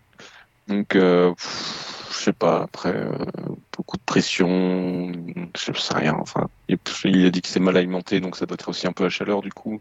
Non, non, c'était euh, c'était Di Gradia qui avait mal compris I suffered the heat. Ah. Heat, la chaleur, et eat, manger. Donc c'est. euh, Donc oui, non, non, c'était bien souffert de la chaleur. Euh, en tout cas, à ma connaissance, il a pas, il a, pas- il a pas parlé d'un problème d'alimentation. Euh, après, peut-être que est c'était le cas, australien, la chaleur, il, il est australien, la chaleur, il sait pas gérer, il a pas l'habitude. Euh, non, bah après, je sais pas, de toute façon, faudra voir sur les prochains jours, surtout si euh, il est re en forme, il va chercher les étapes, tout ça, ou si euh, il, en fait, jusque-là, il, y a- enfin, il y a un problème, ça c'est déréglé, que puisqu'il abandonne, qu'il aille le Tour de France, et puis euh, son- Mais il n'a pas abandonné, hein. Euh, clairement. euh, Non, non, mais voir Non, si. il voir- Il est toujours là aux dernières nouvelles, il, il se serait Oui. remobilisé pour continuer et viser les, viser euh, les étapes. hein. Bah, et puis, euh, même s'il a eu une grosse défaillance aujourd'hui, euh, si euh, quand il fait le, on fait le bilan du Giro, euh, il se remange une autre défaillance à un moment et il finit à 42 minutes au classement général, mais qu'à côté il a gagné l'étape de Cogne et l'étape qui passe par la Slovénie, je serais pas surpris non plus. quoi. Et puis pour le coup, là aussi, ça sera bien pour les points hein, de, de- de viser les étapes. Parce que pour le coup, Bike Exchange a besoin de points quand même pour euh, un petit peu. Enfin, pour le coup, quitte à viser des points, Bike Exchange, j'aurais peut-être aimé qu'il finisse euh, sur le podium du Giro, euh, il y aurait plus eu à gagner. Oui, mais bon, maintenant, tant qu'à faire, euh, autant essayer de finir et C'est- viser c'est- des, des étapes. hein. C'est quoi qui rapporte le plus? C'est huitième du Giro ou c'est euh, gagner trois étapes? Ah, c'est gagner le Giro. Oui, non, mais. Je crois que j'avais vu que gagner un maillot distinctif, comme par exemple le classement de la montagne, ça leur rapportait autant qu'une 10 ou 12e place au général, par exemple. En termes de points UCI. Mais ça, il sait pas faire, hein, Yates. hein. Même quand il gagne trois étapes du tour, il va, il va pas chercher le meilleur grimpeur. Donc, euh, Non, voilà, c'est juste l'info comme ça. Si jamais, il- si jamais Simon, tu passes par là, euh, peut-être une idée pour marquer des points, mais, euh, mais bon, on verra. Donc, le euh, maillot de la montagne, pour information, qui est sur les épaules de Diego Rosa, euh, qu'il a récupéré de Kuhn Bouman euh, dimanche. Mais en tout cas, Eolo, pour le coup, eux ne font pas la chasse aux points UCI. Ils un peu trop retard. oui, ils sont un peu trop loin, en effet. Est-ce qu'il y a un autre coureur qui vous a déçu sur cette première semaine, en dehors de la défaillance de Simon Yates? Tom Dumoulin. Top du Moulin, oui, tu l'attendais euh, tenir jusqu'où, euh, toi, Geoffrey? Bah, j'ai pas de réponse précise à ça, mais euh, je l'attendais pas à abandonner complètement n'importe quel espoir et se retrouver à 20 minutes au général après juste une semaine. hein. Surtout avec les montées qu'on a eues. Et comment est-ce qu'on peut expliquer ça? C'est que le, le tome du Moulin de Sunweb, euh, ben, il ne l'a pas encore retrouvé, c'est ça, quoi, concrètement? Je- euh, on, a retrouvé, le- on a retrouvé le tome du Moulin du Tour de France 2016. Très fort en chrono, qui peut gagner des étapes de montagne en, en baroudeur, mais pas, qui n'est pas patte pour aller euh, jouer avec les favoris en montagne. Donc là, c'est, euh, on peut le voir euh, viser des, étapes maintenant, comme il l'avait fait pour accompagner Kuhn Bouman vers la victoire euh, sur la septième étape. De toute façon, ça, allait pas être le genre de coureur qui allait se battre juste pour finir euh, cinquième du Giro. Donc, euh, à partir du moment où la victoire était plus, ni le podium n'était plus une option, clairement, il va aller viser les étapes. Alors après aussi, euh, bah, tiens, dans le, dans le chat, euh, Benoît nous cite un, autre coureur de Jumbo, euh, une petite déception, Tobias Foss, qui lui est 38e au général à 24 minutes 42. lui aussi déception de, pas le, de, de, le voir aussi loin après Letna et le Blocos. Bah, il y a de quoi, quoi. Je veux dire, si tu parles dans les tréfonds du top 50 du, Giro, euh, est-ce qu'on aurait imaginé que euh, Tom Dumoulin et Tobias Foss soient juste au niveau de Reislem Reise Oui, pour parler seulement de trois coureurs de, chez Jumbo Visma. Bah, c'est ça, quoi. C'est pas fameux. Maintenant, euh, ils ont tellement tout écrasé par moment à d'autres endroits de Jumbo Visma. On va pas se plaindre de se dire une course, ah bah tiens, sur celle-là, ils sont pas au top. Oui, en tout cas, on voit qu'on n'a pas Roglic euh, et Vingegaard sur le Giro. Ah, c'est ça, quoi, Ni Van aussi, aussi. Bon, cela dit, ils ont quand même gagné une étape avec Kuhn Bowman, donc euh, pas si mal que ça. Oui, voilà, il y a encore de quoi faire pour, euh, pour Jumbo au niveau des, échappées des étapes. Ah ouais, puis si ça se trouve, un mec comme Sam Omen va se retrouver sans qu'on comprenne trop pourquoi à finir dixième. Les, fonds de top 10 tout pété du Giro, où on a un top 5 qui est hallucinant, on a un podium qui est hallucinant, et on regarde le fond de top 10 et on dit Ah merde, il était sur la course lui euh, euh, Sam qui est actuellement 20ème du général à 7 minutes, euh, une place devant Kuhn Bouman pour les deux meilleurs coureurs de Jumbo Visma au classement général. et tiens, pour revenir sur les, sur les points UCI, Steve Pemmy allait nous chercher les, le règlement UCI et nous donner les, points dans le chat. Euh, septième du classement général du Giro, c'est 260 points. Et trois étapes, c'est 300 points. Sachant qu'une étape, ça vaut 100 points. Donc euh, c'est quand même plus facile d'aller gagner des points en jouant le général. Enfin, plus facile. Façon de parler, mais euh, trois, étapes, il faut quand même aller en chercher trois. Ouais, en général, c'est facile. Tu prends 3-4 échappées histoire de te replacer au général, et puis après, c'est bon tranquille, tu déroules. Tu fais une Guillaume Martin, quoi. Tu fais une, Mathias Franck. Aussi. Euh, bon, je, lis un petit peu le, le chat. Euh, voilà, ça parle ben, de Jumbo euh, un petit peu décevant, Omen décevant. c'est surprenant que Jumbo n'ait pas de coureur puissant pour, le, pour jouer le, le général sur le Giro. Ah, ils en avaient, mais ça a planté, quoi, c'est tout, ça arrive.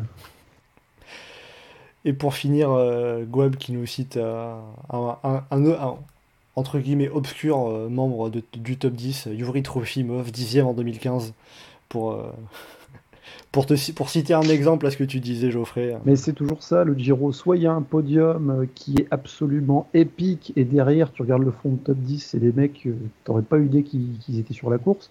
Soit tu as un podium dégueulasse, et derrière, t'as que des champions ensuite de la quatrième à la dixième place. Bon, ben on verra ce qu'il en est, mais il reste encore euh, deux semaines, et comme vous l'avez dit, le Giro, c'est long encore. Il reste 12 étapes, deux semaines, il y a de quoi faire des écarts ou pas, on verra. Euh, à présent, on va passer euh, au sprinter. Euh, avec notamment Arnaud Desmar qui a remporté deux étapes. il n'avait pas encore gagné cette saison, le sprinter français. Il s'est imposé à Messine et à Scalea. À Messine, tout d'abord, une étape compliquée avec une, difficulté assez longue, un col assez long, pas très pentu, mais assez long, qui a fait péter notamment Marc Cavendish et Caleb Ewan. Arnaud Desmar est rentré à 60 bornes de l'arrivée, même pas de suite dans, la descente. Mais il a fini par revenir et s'imposer au sprint. Et le lendemain, il a récidivé face à Caleb Ewan et Mark Cavendish. Euh, donc là, vous voyez sur, euh, YouTube en direct, euh, c'est la capture d'écran de l'arrivée de sa victoire à Messine, puisqu'il n'avait pas encore le maillot de cyclamen sur les épaules. Arnaud Desmar, est-ce qu'on peut dire qu'on a retrouvé l'Arnaud qui, qui survolait le Giro 2020 ou pas encore? Il y a de quoi. Enfin, si, le survolé, il n'y avait pas la même concurrence non plus euh, là, mais euh, autant gagner l'étape euh, de Messine avec le col qu'il y avait avant et qui passe mieux que Ewan et Cavendish. Bah, vu ce qui restait, c'était la bonne occasion de revoir un très bon Arnaud mais, mais c'est surtout l'étape du lendemain qui est, qui est très parlante parce qu'il y a son train qui est présent, il y a, y a quand même un petit couac avec Guarnieri qui, qui, se fait un peu éjecter qui se retrouve à, à gêner la, le sprint de démarre, mais malgré ça, il revient et il s'est remonté au punch, un Cavendish lancé par Morkov et un Ewan qui lancé par Cavendish. À faire une Ewan à y aller déjà au, au punch aussi, donc ça, a vraiment été en, grand sprinter qu'il a, qu'il a gagné euh, cette étape-là.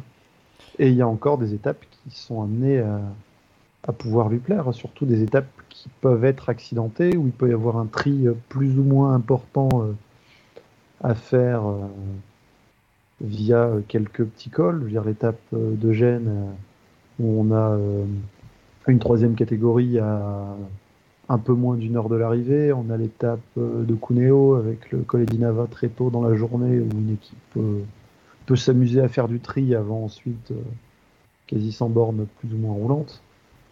Donc il a de quoi être dans les finaux d'étape et d'essayer de gagner quand il y a moins de monde face à lui. Et il a montré qu'il était capable aussi de battre les meilleurs sprinters. Johan, euh, je vais reprendre euh, une blague qui est sortie dans le chat parce qu'on est là aussi pour faire des blagues. Hein. Arnaud, Arnaud, il démarre bien son Giro quand même là. C'est les gens qui bossent à l'équipe, ça.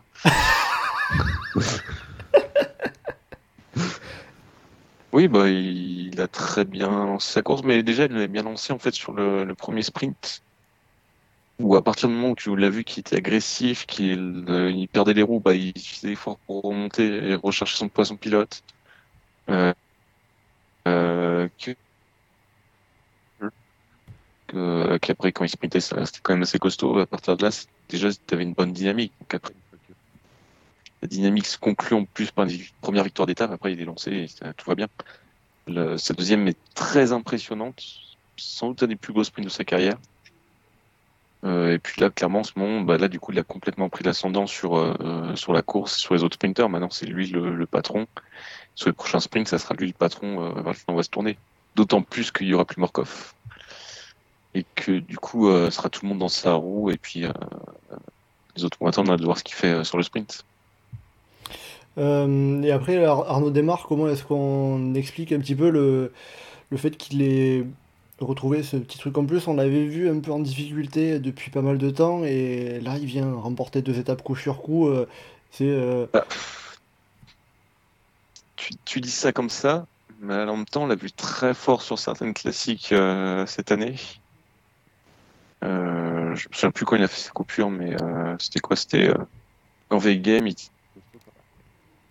Donc tu sentais qu'il y avait la, la, y a la jambe qui était là quand même. Oui, bah, il a fait, il a fait quand même le game top 10 après la, la route à Delhi le 1er avril et, il a coupé ensuite. Donc oui, c'est ça. Et c'est oui sur V Game où il passait vraiment très bien de Kemel et enfin, Paris Milan Remo était très costaud euh, aussi. Donc malgré une course qui était très rapide, euh, vraiment avantage des punchers. Donc tu sentais qu'il avait la patte quand même, même si les sprints ça réussissait pas trop. Euh, sans être catastrophique dans les sprints en plus cette année non plus. Ouais, parce qu'il était pas. C'était plus des problèmes. Bah, il était pas à la rue donc. Déjà à Tirreno, il était pas loin des One. Euh, Tirreno, il fait euh, deuxième de la troisième étape, en effet, juste, hein. juste, derrière euh, Caleb Ewan. Donc oui, voilà, après... Euh, après, c'est des questions de dynamique. Hein. C'est-à-dire qu'un C'est des questions de dynamique, là, il s'est remis dans une bonne dynamique. C'est-à-dire qu'un peu, en gros, pour Arnaud Démarre, bah, la première victoire, elle, elle, elle, entraîne une réaction ensuite extrêmement positive, et c'est le petit grain de sable qui déclenche toute la machine. Bah, il, y a... bah, il marche pas mal à ça, c'est pour ça aussi qu'il va faire des courses, euh, des courses un peu claquées, euh, Coupe de France. Euh, Alors on a perdu, euh, on a, perdu on a perdu Johan, mais oui, en effet, le... cette volonté d'aller chercher des victoires, bah, il n'avait pas encore eu l'occasion en, ce début de saison. mais voilà, c'est fait maintenant sur, sur ce Giro avec ces deux victoires coup sur coup. Euh, Geoffrey, euh, on peut dire qu'Arnaud Démarre, euh, à l'heure actuelle, c'est le sprinter le plus fort de ce Giro. déjà, ça se voit sur les chiffres, hein, deux victoires d'étape en trois sprints, mais... Bah, c'est ça, quoi. Il y a trois sprints, il en gagne deux il fait deuxième de l'autre. Donc, Maintenant, il y a une tendance qui, qui va être à confirmer sur la deuxième semaine. parce qu'il y a encore beaucoup d'étapes euh, pour les sprinters. Donc on redémarre et les hauts et les bas qu'il peut y avoir, mais il... semble être sur une bonne dynamique et il peut être vraiment en mesure de bah, d'aller encore en claquer deux la semaine prochaine. Et justement, euh, par rapport. Arnaud Démarre, il, il, suit beaucoup son train. On l'a vu, même si, en effet, euh, sur le premier sprint à Balaton Fured euh, dimanche de la semaine précédente en Hongrie, il n'avait pas hésité à sortir un peu de son train quand il l'avait perdu et à faire l'effort pour, pour, vraiment remonter un peu par lui-même. Au niveau de son train, Comment est-ce que tu l'as trouvé le train d'ensemble de la groupe AMFDJ avec euh, Miles Scottson, euh, Ramon Sinkeldam et Jacopo Guarnieri juste devant lui? Bah, Très costaud, pas spécialement euh, stressé ou bouleversé par la situation. Devant quand il faut être devant, reculer, se mettre en second rideau quand il y a une autre équipe qui vient bouffer le vent alors que c'est pas utile de bouffer le vent à cet endroit-là. Typiquement, le... sauf le léger couac qu'il y a eu avec Guarnieri dans... dans la première étape sur la botte, j'ai plus le, le nom de la ville où c'est arrivé. Ah, ah, bah, Balaton Fured. Non, non, non, non, la, première en Italie. Euh, ah, euh, après, la, qui, quand ils ont quitté la, Sicile, le lendemain de Messine. La deuxième qui gagne. Ah bah, le... Scalea. Scalea, voilà. Le, pour moi, ce jour-là, le train démarre, c'est un tableau noir parce que ça roule quand il faut rouler. C'est juste présent sans être trop présent. Ça, ça vient devant quand il faut être devant. Ça laisse une équipe bouffer le vent après. Ça vient se replacer. Ça lance le sprint magnifiquement, ce qui force les adversaires à faire des gros efforts pour venir se replacer. Et quand il y a le quack derrière, euh, Arnaud Desmar s'est montré très très très costaud parce que je l'aurais pas imaginé remonter Caleb Ewan comme ça. Mais euh, voilà quoi, euh, il a, il s'est montré nettement plus fort qu'un mec qui a gagné 4 sprints massifs sur le dernier Tour de France et d'un mec qui est potentiellement le meilleur sprinter des trois dernières années. Donc voilà, il a, il a battu, il a battu avec la manière les deux le même jour. C'est bon quoi, on a, on a retrouvé un, un, grand Arnaud Desmar.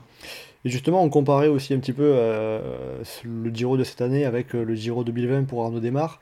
Euh, est-ce qu'on peut dire que c'est plus impressionnant ce qu'il fait cette année en ayant Caleb Ewan, Marc Cavendish face à lui, qu'en 2020 où il y avait une ah, 2020, ce qui était impressionnant aussi, c'était la longueur, faut dire tout, toute la période euh, automnale, hein, 2000 euh, en Turin jusqu'au Giro, en passant par d'autres classiques, enfin le calendrier complètement tout pété qu'on avait eu après le Covid, qui, rendait la chose difficilement euh, mais il avait été très fort sur une très longue période. Là, il y a eu une coupure avec les classiques qu'il n'a pas fait. il revient très fort, mais là, il a de quoi être faire encore des bonnes choses et vraiment à Messine, mais encore plus à Scalea, il était grand, quoi. Il était très grand. La référence à Marc Madio, euh, joli, euh, bien placé subtilement. Euh, Johan, euh, il peut gagner combien d'étapes encore à Arnaud Desmar, à ton avis? Pour moi, il y a trois étapes qu'il peut viser la semaine prochaine. L'étape de reprise, je pense que ça va être une échappée. Je pense que c'est un peu dur, ou même si c'est pas une échappée, euh, le problème c'est qu'il a aucune équipe autour de lui pour le ramener dans un peloton. Euh, si jamais ça pète après la bosse, quoi. Donc euh, ça c'est un peu compliqué. par contre, les trois étapes de derrière, pour moi, il peut aller, il peut aller jouer. et il y a potentiellement étape de dernière semaine, mais moi je pense que ça va être une échappée qui va aller au bout. Moi je dirais qu'il peut encore en gratter deux. pas plus plus. Euh, bon, en tout cas, déjà, Arnaud Démarre. Euh, dynamique, mais. Euh, ouais. Bon, en tout cas, déjà, Arnaud Démarre, lui, c'est à peu près certain qu'il va chercher, tout du moins, à finir ce Giro. Il y a des chances que certains sprinters se retirent après la 13e étape, l'arrivée à Cuneo, puisqu'il y aura ensuite plus qu'une seule chance pour, pour les sprinters ensuite. Euh, en même temps, tu as deux, as deux sprinters qui sautent dès qu'il y a un pont d'autoroute en ce moment. Donc, euh, justement, il y a une, pour eux. Hein. Justement, il y a une petite question euh, dans le chat de Samy. visiblement, de démarre tellement fort qu'il vous laisse tous bouche bée. Il y a une petite question. Cavendish sans Michael Morkov, est-ce qu'il va réussir à finir le Giro? Mais Même avec, il n'aurait pas été au bout. Hein. Dans, dans, dans, le sens où c'est prévu ou dans le sens il va finir hors délai? Pourquoi est-ce que tu veux que Cavendish aille s'emmerder à aller faire la dernière semaine? Qu'est-ce qu'il a à y gagner Il aurait été maillot cyclamen avec 30 euh, points d'avance sur des Girmay ou Vanderpool qui peuvent aller dans les échappées. Éventuellement, mais sinon. Euh, oui, bah, il a, c'est vrai qu'il a déjà pas mal de, pas mal de retard au niveau du classement par points. Hein. C'est euh, Ardo démarre à, endosser le maillot de Chiclamen. Si je compte comme ça la volée, 47 euh, plus 22. Euh, de toute façon, entre, entre Desmar, Cavendish et One, le seul qui a des chances de, de voir le chrono de Vérone, c'est celui qui aura le maillot cyclamen vendredi soir.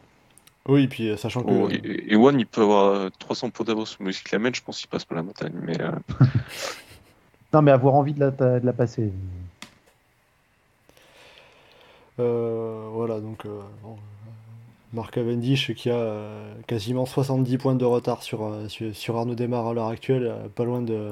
Desmar qui a pas loin du double de points de, de Cavendish, qui est seulement troisième du classement, donc euh, il y a déjà un sacré écart qui est fait, même si euh, les nombreuses, les, les 3 voire 4 étapes de plat qu'il va y avoir en cette deuxième semaine vont rebattre les cartes également à ce niveau-là.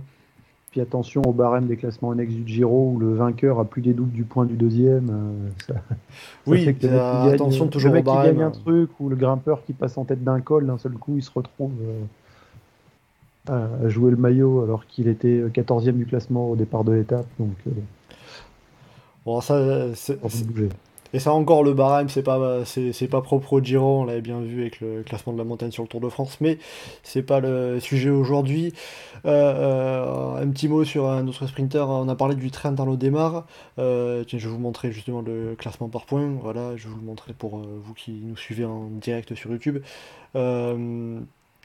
le, un autre coureur euh, qui a normalement un train, mais pour qui c'est compliqué, c'est Caleb Ewan, euh, qui a participé à deux sprints puisqu'il était absent euh, des débats sur l'étape de Messine.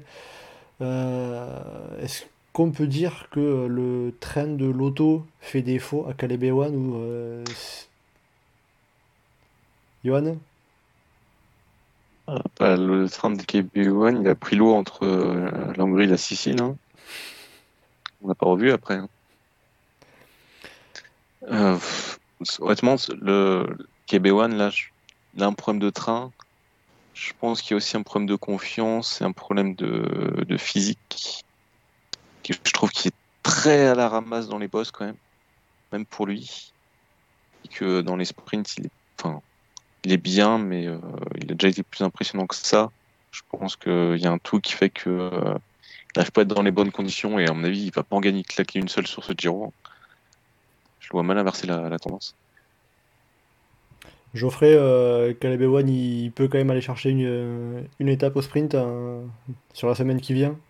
Bah oui, à 2 mm près, euh, il avait celle de Scalea, donc euh, il peut aller clairement en, chercher une. Euh,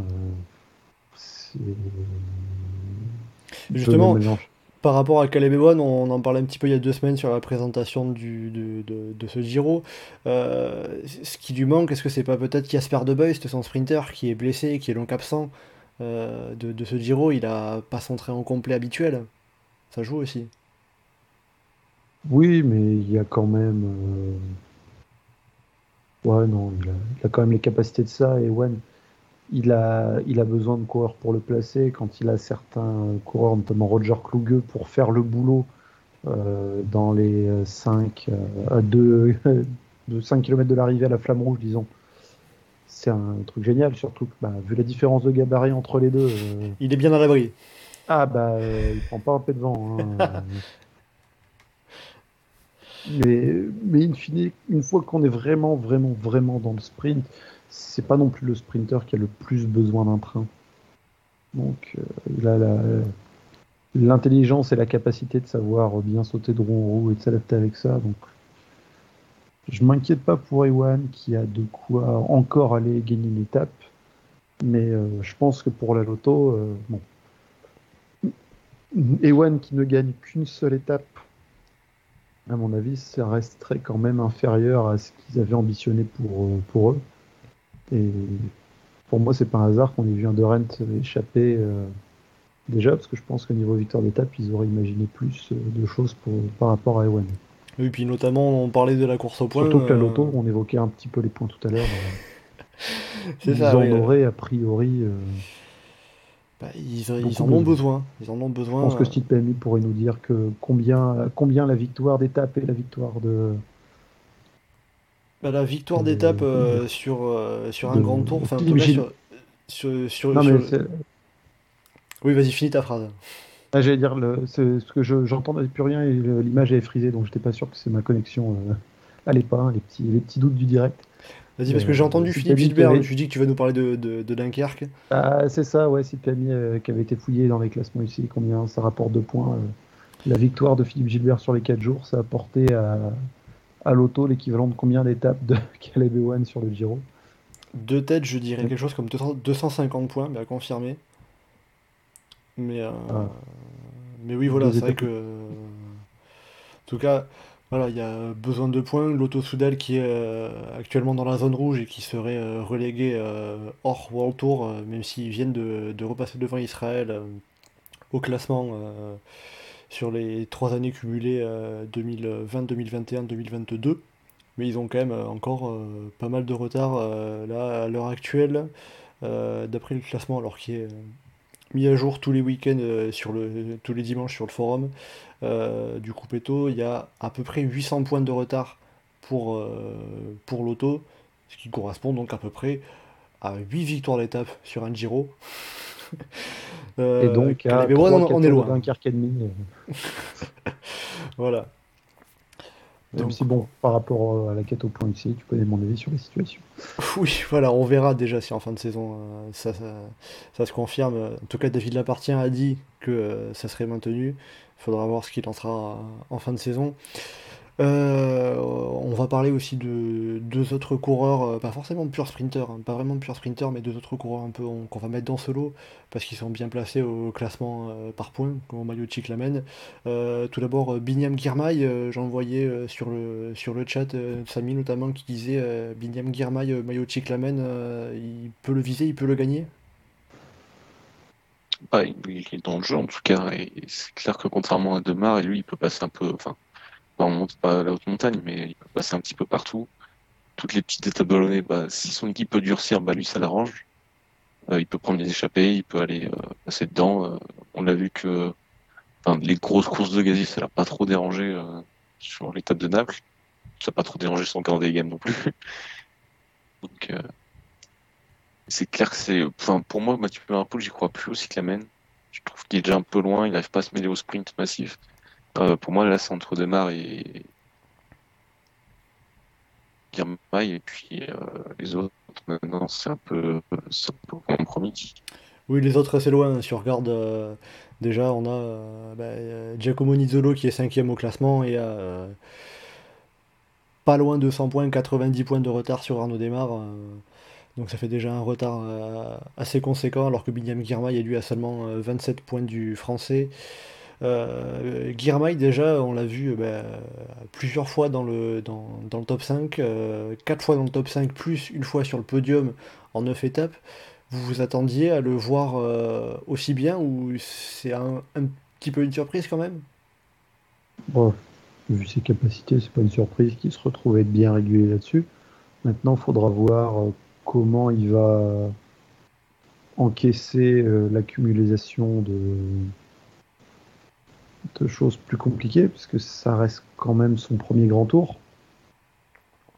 Et il a fait un, gros début de saison. Il a bien coupé en avril, mais euh, là, il a 5 top 5. euh, il a de quoi en récupérer encore euh, après. Quelle énergie va lui rester en troisième semaine? C'est la première fois qu'il va, qu'il Ça, va ça- affronter ça. Ça sera la grande inconnue, oui, de voir euh, comment est-ce qu'il arrive à encaisser euh, un Euh. grand tour dans son ensemble, trois semaines de course. euh. Surtout une dernière semaine euh, ultra montagneuse. Oui, tout à fait. Mais euh, Faudra voir. euh, En tout cas, pour l'instant, euh, on dire les le- montées, il les passe mieux Carlo Demar, c'est sûr.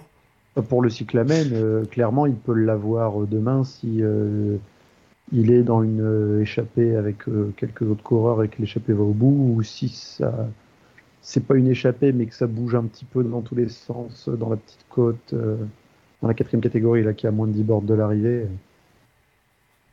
Enfin, je veux dire, lui et Mathieu Van Der Poel devraient être probablement offensifs à un moment ou à un autre dans cette étape-là. Et... il peut récupérer le cyclamen à cette occasion-là, Guermail.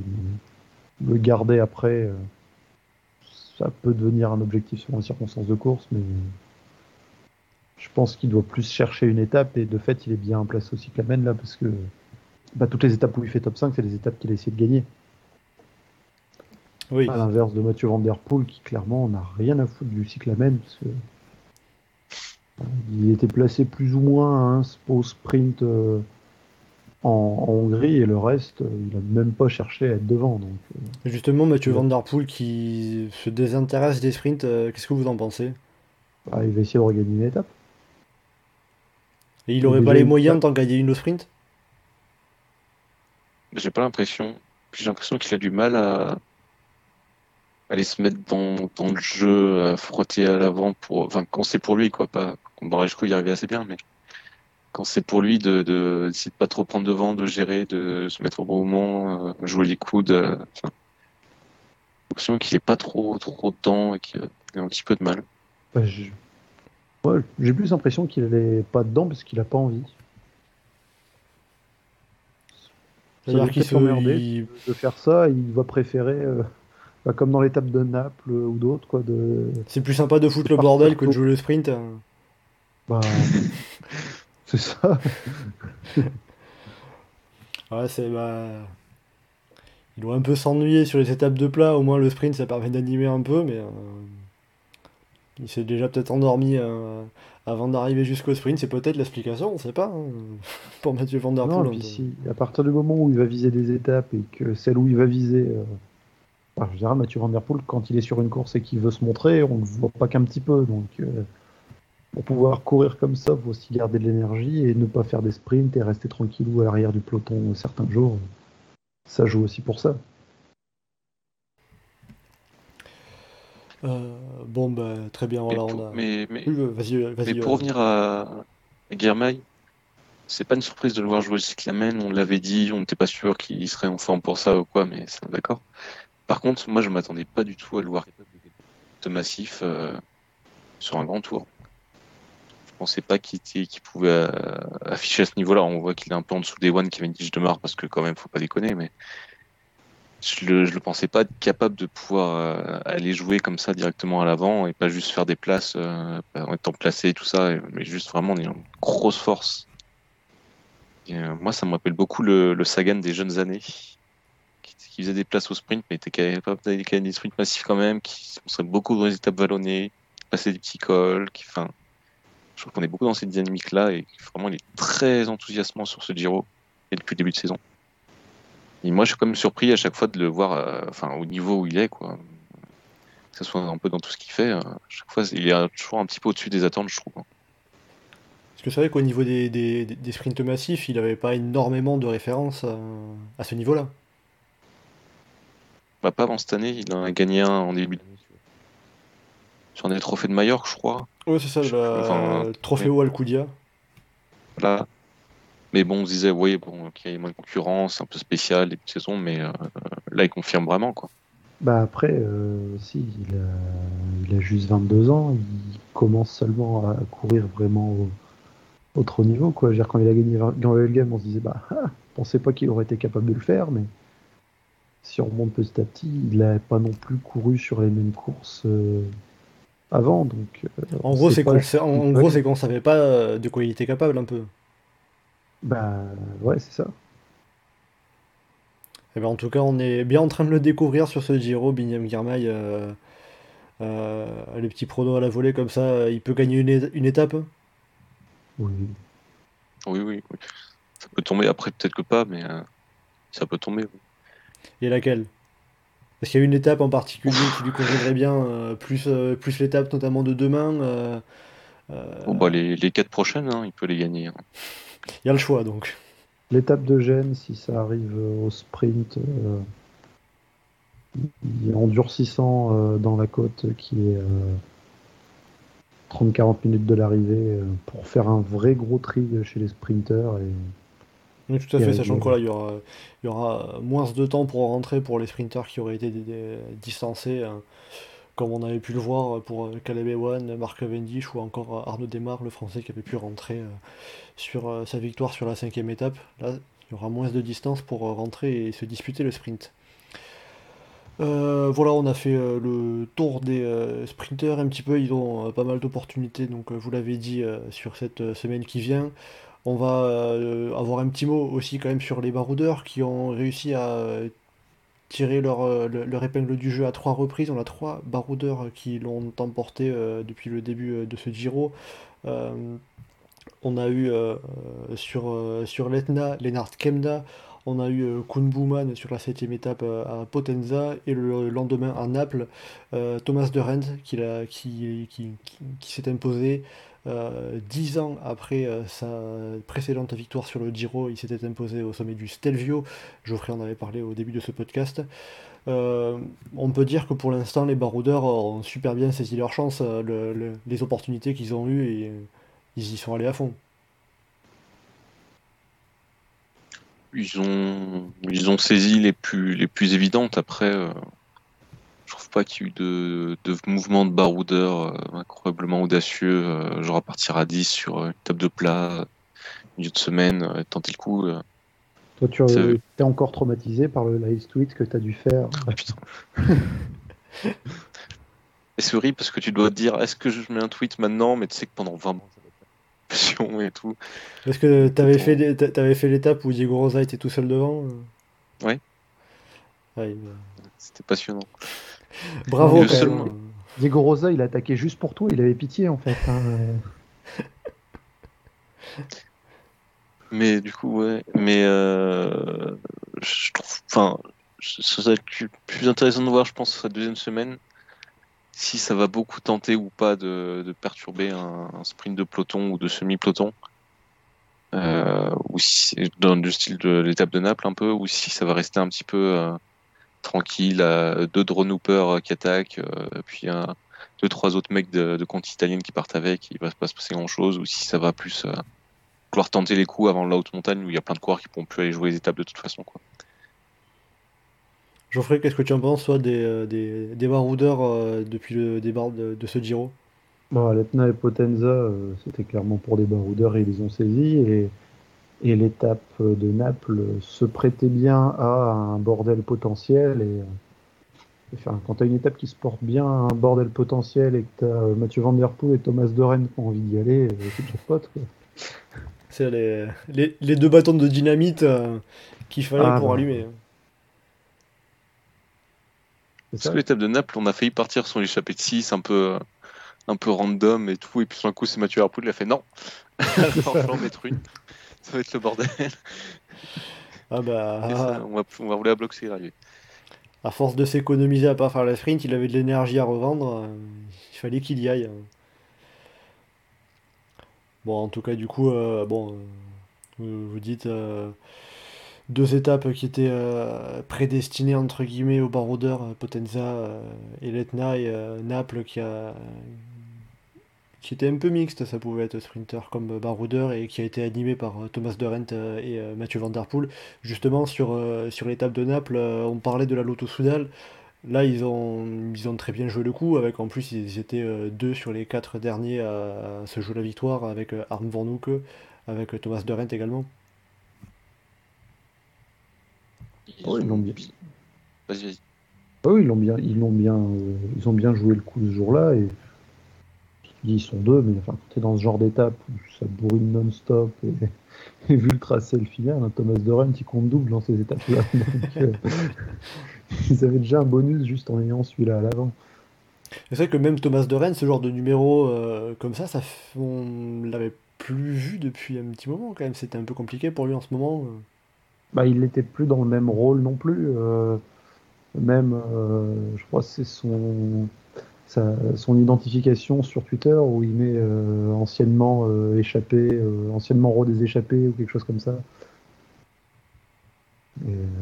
parce que c'était plus son rôle, avec il était souvent aligné dans les courses où il y avait Ewan et, et du coup bah, les 200 bornes par jour à bouffer du vent plutôt que de les faire dans les échappées, il les faisait dans le peloton. Même si bon, ça l'empêchait pas quand même d'en avoir des belles, hein, parce que l'étape de Saint-Étienne sur le Tour de France, ça remonte à trois ans, mais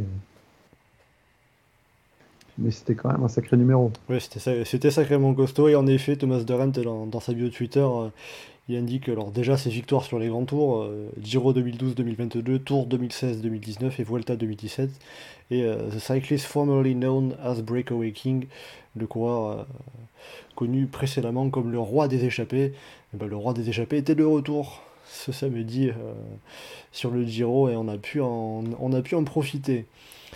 Euh, par rapport aux échappés, aux baroudeurs euh, qu'on a pu voir euh, depuis le départ de ce Giro, est-ce que vous avez quelque chose à rajouter Johan, je sais que tu as déjà dit merci à Diego Rosa pour l'étape que tu avais suivie. Pour, je, trouve que, enfin un peu pour revenir à ce qu'on a dit au début de l'enregistrement, c'est très ASO Tour de France depuis le début, et notamment dans le fait que les trois victoires pour l'instant échappées, c'est trois victoires de mecs super forts ultra costaud. Euh, T'as pas un petit cours de Conti qui peut aller gagner. En fait, c'est trois monstres qui vont chercher sur l'étape parce qu'ils sont monstrueux. Quoi.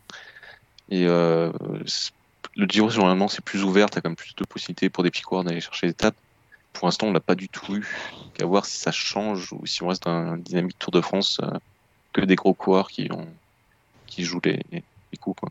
Comment ça peut s'expliquer justement ce phénomène hein que euh, un peu toutes les équipes se disent euh, ah on va essayer de jouer le sprint, on va essayer de jouer un truc à l'arrivée à la régulière. Hein. Bah, je dirais déjà pas mal d'équipes. Euh, bah, déjà quand une grosse équipe comme la Jumbo qui ont tous les coureurs explosent en route, bah forcément tu mets ça dans l'échappée, c'est costaud. Euh, T'as des équipes comme Bahreïn qu'on voit Pouls, comme UAE, qu'on voit Forbolos cramer alors qu'ils ont un mec qui sont là pour gagner le général, mais bon, c'est pas grave, on va le cramer devant. Euh, donc forcément, ça, ça se décartouche. Quoi. Après, euh, t'as des Kamna qui, étaient venus ouvertement pour des étapes, ça c'est un peu autre chose, mais c'est euh, une dynamique de les grosses équipes, ils envoient des gros cours devant, donc après c'est plus compliqué pour des, des Gaborio d'aller gagner l'étape derrière. Quoi. Et on a toujours quand même quelques coureurs qui, qui animent les étapes plates, notamment les coureurs de, de Drone Hopper, euh, on les a vus plusieurs fois attaquer à plusieurs, euh, se retrouver dans l'échappée. Hein. Mais même hier, ils étaient deux, quoi. Enfin, genre, c'est une consigne, genre, vous êtes tout le temps deux, euh, faut soutenir. Interdit d'attaquer tout seul. Pas le droit d'être tout seul. Hein. Bah, tu vois, sur l'étape de l'Etna, je crois, c'était. Je crois qu'il y avait un coureur de Drone Hopper qui avait essayé de sortir à contre-temps tout seul, mais comme il était tout seul, il n'a pas eu le droit de rentrer. Hein. Puis c'est pareil, il se il est tout seul, bah, qu'est-ce qui se passe Il tombe. Donc on verra les, prochaines team attaques de, de, Drone Hopper et on verra peut-être demain, hein, parce que sur les étapes plates, hein, c'est là où euh, plus facile de, de, se montrer en échappée, parce qu'il y a moins de candidats. Ça... Ah, puis à partir du moment où Novo Nordisk avait bien réussi sur un Milan-San Remo à mettre 4 mecs devant sur une équipe de 7, euh, Drone Hopper, ils peuvent bien essayer de tenter de partir à 2 ou à 3 tous les jours. Hein. Ça peut être un challenge, ça peut, ça peut être un challenge. Et d'ailleurs, je crois que à mettre toute l'équipe devant. D'ailleurs, je crois que c'était euh, sur l'étape justement de, de, de, Scalea où euh, Diego Rosa s'était retrouvé tout seul devant. À un moment, on a eu euh, trois drone qui sont sortis comme ça du peloton. C'était bien ça, Yohan C'était pour sprint intermédiaire Non, je sais plus. Ouais, pour anticiper les sprinters. Euh. peut-être, peut-être. Parce que oui, parce qu'il y a aussi le, classement des sprints intermédiaires sur le Giro. Euh, pas mal de classements en plus. Hein. Euh, d'ailleurs, d'ailleurs, tant qu'à faire, on signalera la très belle idée des organisateurs du Giro de décerner le prix du combatif sur un sondage Twitter. C'est. C'est comme en Espagne, hein, on aspire de meilleur. Qu'est-ce qui pourrait mal tourner Ah, mais c'est. C'est fort, hein, c'est fort. Hein. Franchement. Euh, là, je dis rien parce qu'en fait, je, je sais même pas quoi en dire. Tellement c'est bizarre sportivement en fait. Mais bon. Je sais pas, enfin soit, ils gardent leur système à la point euh, que personne comprend et, c'est très bien comme ça. Soit tu fais comme Outre France, tu mets un jury, c'est pas compliqué, tu prends 5 mecs, tu, ils envoient un texto euh, à 10 bandes d'arrivée et puis c'est fini. Enfin, c'est pas... Mais le classement appelé combativité sur le Giro, ça n'a jamais été un classement du plus combatif dans le sens où on l'entend sur le tour. Hein. C'était vraiment un classement du combiné. le classement du combatif euh, pour les baroudeurs, c'est le classement de la Fouga où on se contente de, compter, de compter les kilomètres échappés. Et il existe toujours celui-là d'ailleurs, je crois. Ouais, ouais, ils ont fait le tri dans leur classement annexe. Euh, il y en a plus une dizaine comme c'était euh, il y a encore quelques années, avec des classements tous plus, plus débiles les uns que les autres. Un classement par point, tu avais un classement, tu avais des points si tu finissais dans les trois premiers de l'étape, et tu avais un classement juste pour ça. ah oui, bon. Bah. Et pour, et ce classement-là s'appelait euh, Azzurri d'Italia, où tu sens bien le lien entre les podiums d'étape tous les jours. euh, tu avais un classement euh, par équipe euh, au point, tu en avais un autant. Tu avais un classement qui chronométrait le, le, temps des coureurs dans les trois derniers kilomètres, et puis tu prenais les plus rapides et tu attribuais les points à ces gars-là. C'est le folklore du Giro. Ah, ils, ils, en ont moins maintenant des classements comme ça. Mais il y a encore la fouga. Et comme le dit Friton dans le chat, il y a encore le classement du fair play. Alors pour le coup, celui-là, il n'est pas compliqué à faire. C'est par équipe et euh, tu as un point de pénalité par euh, franc suisse d'amende à l'UCI. Euh. Voilà, mais à l'heure actuelle, il y a 3, 4. En général, tu as beaucoup d'équipes qui sont ex au début, puis petit à petit, tu as des équipes qui se prennent des amendes et qui vont reculer. Il y a encore 8, il y a encore 8 équipes à 0 points, et bon dernier, c'est l'Auto Soudal avec 200 points. Bah attends, on va, on va, on va, quand on va arriver dans la montagne, euh, les coureurs qui se prennent des, des amendes parce qu'ils s'accrochent aux voitures, ça a commencé à fleurir dans tous les sens. bon, bah écoute, on fera le point. Je sens que tu as envie de suivre ce classement. On fera le point. Là. Non, j'ai pas envie. Il n'y a personne qui a envie. Mais ce classement existe. Euh, quand tu regardes sur le classement du Giro, tu, tu défiles le truc et tu dis Ah ouais, c'est vrai qu'il y a ce truc-là. Bah écoute, bon. Euh, c'est vrai qu'à la limite, quitte à avoir des classements un petit peu particuliers, moi, je, comme je vous disais au début du live ce week-end, j'étais sur le Tour de Gironde, course junior, il y a un prix du coureur euh, le, plus écologique, bah, quitte à avoir un prix un peu spécial, euh, ça serait plus intelligent d'avoir un truc comme ça. Tu fais ça comment? Euh, En fonction des bah, coureurs qui ramènent les bidons, etc., qui jettent, qui jettent le moins de trucs. Après, c'est que bon, maintenant. Enfin, tu dois avoir 50 coureurs qui sont égalité aussi, non? Bon, après, c'est trafic, tu te débrouilles dans une équipe, le mec qui récupère les bidons de tous les camarades, il arrive sur une arrivée, il montre juré Hé, j'ai mes 17 bidons sur moi, c'est moi qui ai gagné. Et puis après, en plus, si tu, si tu mets un coureur avec la veste euh, pour, pour prendre encore plus de bidons, c'est nickel. Non, puis après, tu traques les coureurs jusqu'à l'hôtel. Euh, est-ce qu'il est rentré en vélo ou est-ce qu'il a pris le, car Les coureurs qui tractent les voitures. Bah, c'est ça, la voiture. Bout de... S'il habite au bout de l'Europe, qu'il a pris l'avion, ça fait des points négatifs. Si la voiture elle est motorisée diesel et pas l'essence électrique, euh, ça fait des coups. S'il a fait le trajet entre la Hongrie et la Sicile à vélo ou en, avion. Euh, alors Gweb qui nous dit Chris Froome a gagné un prix l'an passé sur le Tour de France. J'ai plus le nom exact, genre le, plus sympa avec la presse. Oui, ça me dit un truc. Prix orange. mais il y a tout le temps ça. Mais ça, ça fait des années que c'est euh, décerné officieusement par la presse. Le prix orange et le prix citron qui a été gagné plein de fois par Rui Costa. c'est vrai. Euh, bon, je pense qu'on va arrêter de, digresser sur les classements, euh, parce que sinon on a encore pour une demi-heure à inventer des classements que le Giro pourrait, pourrait mettre en place pour l'an prochain. Euh, on va finir pour voir ce qui pourrait se passer sur la semaine prochaine, avec donc 6 étapes. Euh, pour vous les euh, présenter dans l'ordre, on a euh, une arrivée à Jay-Z avec un petit peu en toboggan, on va dire, pas mal de, petites bosses dans la deuxième moitié de l'étape. Une arrivée à Reggio Emilia, la bonne arrivée, la bonne étape Giro, toute plate, dans la plaine du Pau. Magnifique. Euh... Ça, je sens que tu as envie de la live tweeter celle-là, Johan. Ah, mais ça va me tomber dessus. Euh, après, on a une étape qui arrive entre Parme et Gênes, euh, comme vous en avez parlé, avec euh, deux, petits cols de troisième catégorie dans la deuxième moitié de l'étape, qui pourraient permettre de faire sauter pourquoi pas des sprinters. On a une étape qui arrive à Cuneo, avec le Colettinava dans la première moitié de l'étape, là aussi une belle montée. Et enfin, le week-end, l'étape de Turin, avec un circuit autour de Superga et de Colle della Maddalena. Et le dimanche, l'arrivée à Cogne, le retour de la montagne. Cogne, avec la montée de Cogne qui sera précédée par euh, la montée de Pila les Fleurs, magnifique nom, et la montée de euh, Vergogne. Tout à fait. Donc on voit qu'on est dans le Val d'Aoste. Euh, Johan, euh, Geoffrey, pour finir, qu'est-ce que vous imaginez sur cette euh, deuxième euh, semaine euh, du Giro? Euh, pour moi, ça va dépendre des baroudeurs. Si les baroudeurs sont bien motivés, s'il y a beaucoup de monde qui part dans les échappées, si ça met un gros rythme, ça peut être une belle deuxième semaine. Si euh, on se retrouve avec des échappées un peu bidons, euh, et un peloton qui est pas trop motivé, parce que le plus on va pas trop tenter de refaire péter pour un Airpool ou que Intermarché va pas trop prendre les choses en main, et que derrière, dans les favoris, ça va s'enterrer un peu et qu'on aura des, des groupes de 15 qui jouent la gagne sur les deux dernières étapes ça peut être très long. Euh, Bon, tu auras bien un Mikel Landa qui va, euh, qui va arriver quelque chose pour occuper la journée. D'ailleurs, pour, ouais, pour, continuer les blagues, on a Friton dans le chat qui nous dit Laura- Landa n'aura pas de pot s'il tombe demain. Alors ça sera plutôt mercredi, on aura plein du pot, mais. euh, Voilà, mais oh, je, je suis obligé de le dire parce que là il est, il, est, il est- il est trop tard pour que je distingue ce qui est bien et ce qui est pas bien. Je suis désolé, hein, mais.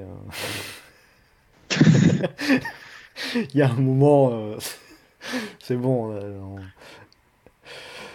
Justement, s'il tombe demain, il n'aura pas de pot.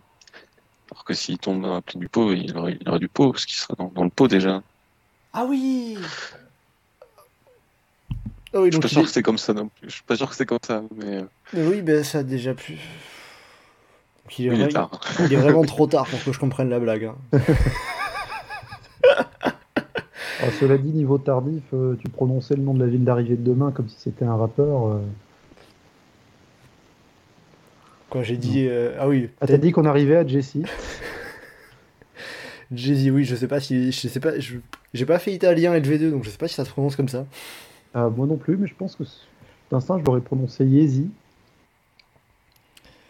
Euh, bah, bonne question, écoute, euh, je mettrai Eurosport italien demain pour... euh, non, bah non, c'est c'est la rail.